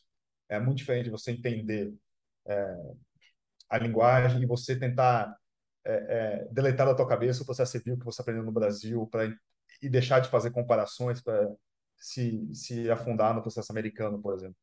É, assim, quem tem condições, quem tem vontade, super super incentivo aí. É, você cresce muito. É, eu lembro que quando eu conversava muito com a Fernanda, assim, é, porque eu fui da, eu passei em 2020, era para eu ter ido na 21, daí a pandemia, tive que esperar um ano e meio para conseguir viajar. É, eu falava muito com a Fernanda, cara, eu não tenho ideia de onde a gente vai estar depois da lei, porque muita coisa acontece, muitas portas se abrem, muitas oportunidades aparecem e você conhece muita gente. Então, hoje, é, eu acabei voltando para o Brasil, porque eu tenho né, doutorado pendurado aí para terminar até janeiro na, na USP, é, mas fiz amizades de vida inteira, assim, eu tenho, sabe, fui, tenho um casamento para ir em Assunção, mesmo que vem, de um colega do, do LLM, converso com gente do mundo inteiro, amigos em Israel, amigos no Sri Lanka, amigos na Índia, assim, é, é, você se abre para o mundo. Eu acho que isso, isso é o acho que isso é o principal ganho de um ano fora, do ano da LLM, assim, tá muito próximo das pessoas que estão no mesmo projeto que você. Então, quem tem vontade, recomendo, incentivo, e também estou super à disposição para conversar aí, LinkedIn, é, Twitter, falar umas bobagens com o Davi lá de vez em quando também. Exato. Então, estamos, estamos à disposição, só, só mandar uma mensagem e a gente conversa. Pessoal, a gente encerra aqui mais ou menos duas horas e cinco minutos aí de gravação. Agradeço demais a participação de todos. Muito feliz, um privilégio ter receber vocês três ao mesmo tempo para democratizar conteúdo aí, tornar isso aqui mais acessível para quem tem interesse e não sabe por onde começar. Eu espero que quem esteja ouvindo a gente aqui tenha aproveitado bastante e eu não sei o Luiz se ele tem Twitter, mas os outros três aqui a gente tem fácil acesso. O meu arroba lá no Twitter é o Davi Sobreira BM. O Renzete, como é teu arroba lá no Twitter, Renzete? É Renzete Bruno. Renzete Bruno e o Cunha? É Bruno FLN de Florianópolis. Bruno Pronto, FLN. O Luiz está mais acessível lá na página dele no Instagram, que é o Por Dentro do LLM. Quem quiser ter acesso aí a gente, tentar conversar, principalmente ao pessoal aqui, aos três, para tentar desenvolver mais essas ideias, tirar dúvidas aí, eu acho que eles vão ficar muito felizes em ajudar quem, quem puder, quem, quem precisar aí. Em breve é você indo, Davi. Deus lhe ouça. Eu já estou seguindo aqui, Luiz, já estou seguindo aqui você e o Por da LLM e vou divulgar, cara, porque essa tua iniciativa no Por da LLM é sensacional. Eu tento fazer em menor escala com meus alunos e, e aquilo que você colocou aqui. Tem gente que gosta de vender a aura que é algo impossível, que é gente muito bom que veio fazer um LLM fora. Nada disso, cara. Se a pessoa for organizada, tiver a informação correta na hora certa, dá para vir, cara. Então, assim, o teu trabalho aí, Luiz, parabéns também, porque Sem é muito, dúvida, obrigado. muito legal. Valeu, obrigado, gente. É isso, pessoal. Nós encerramos por aqui. Até o nosso próximo episódio. Um forte abraço.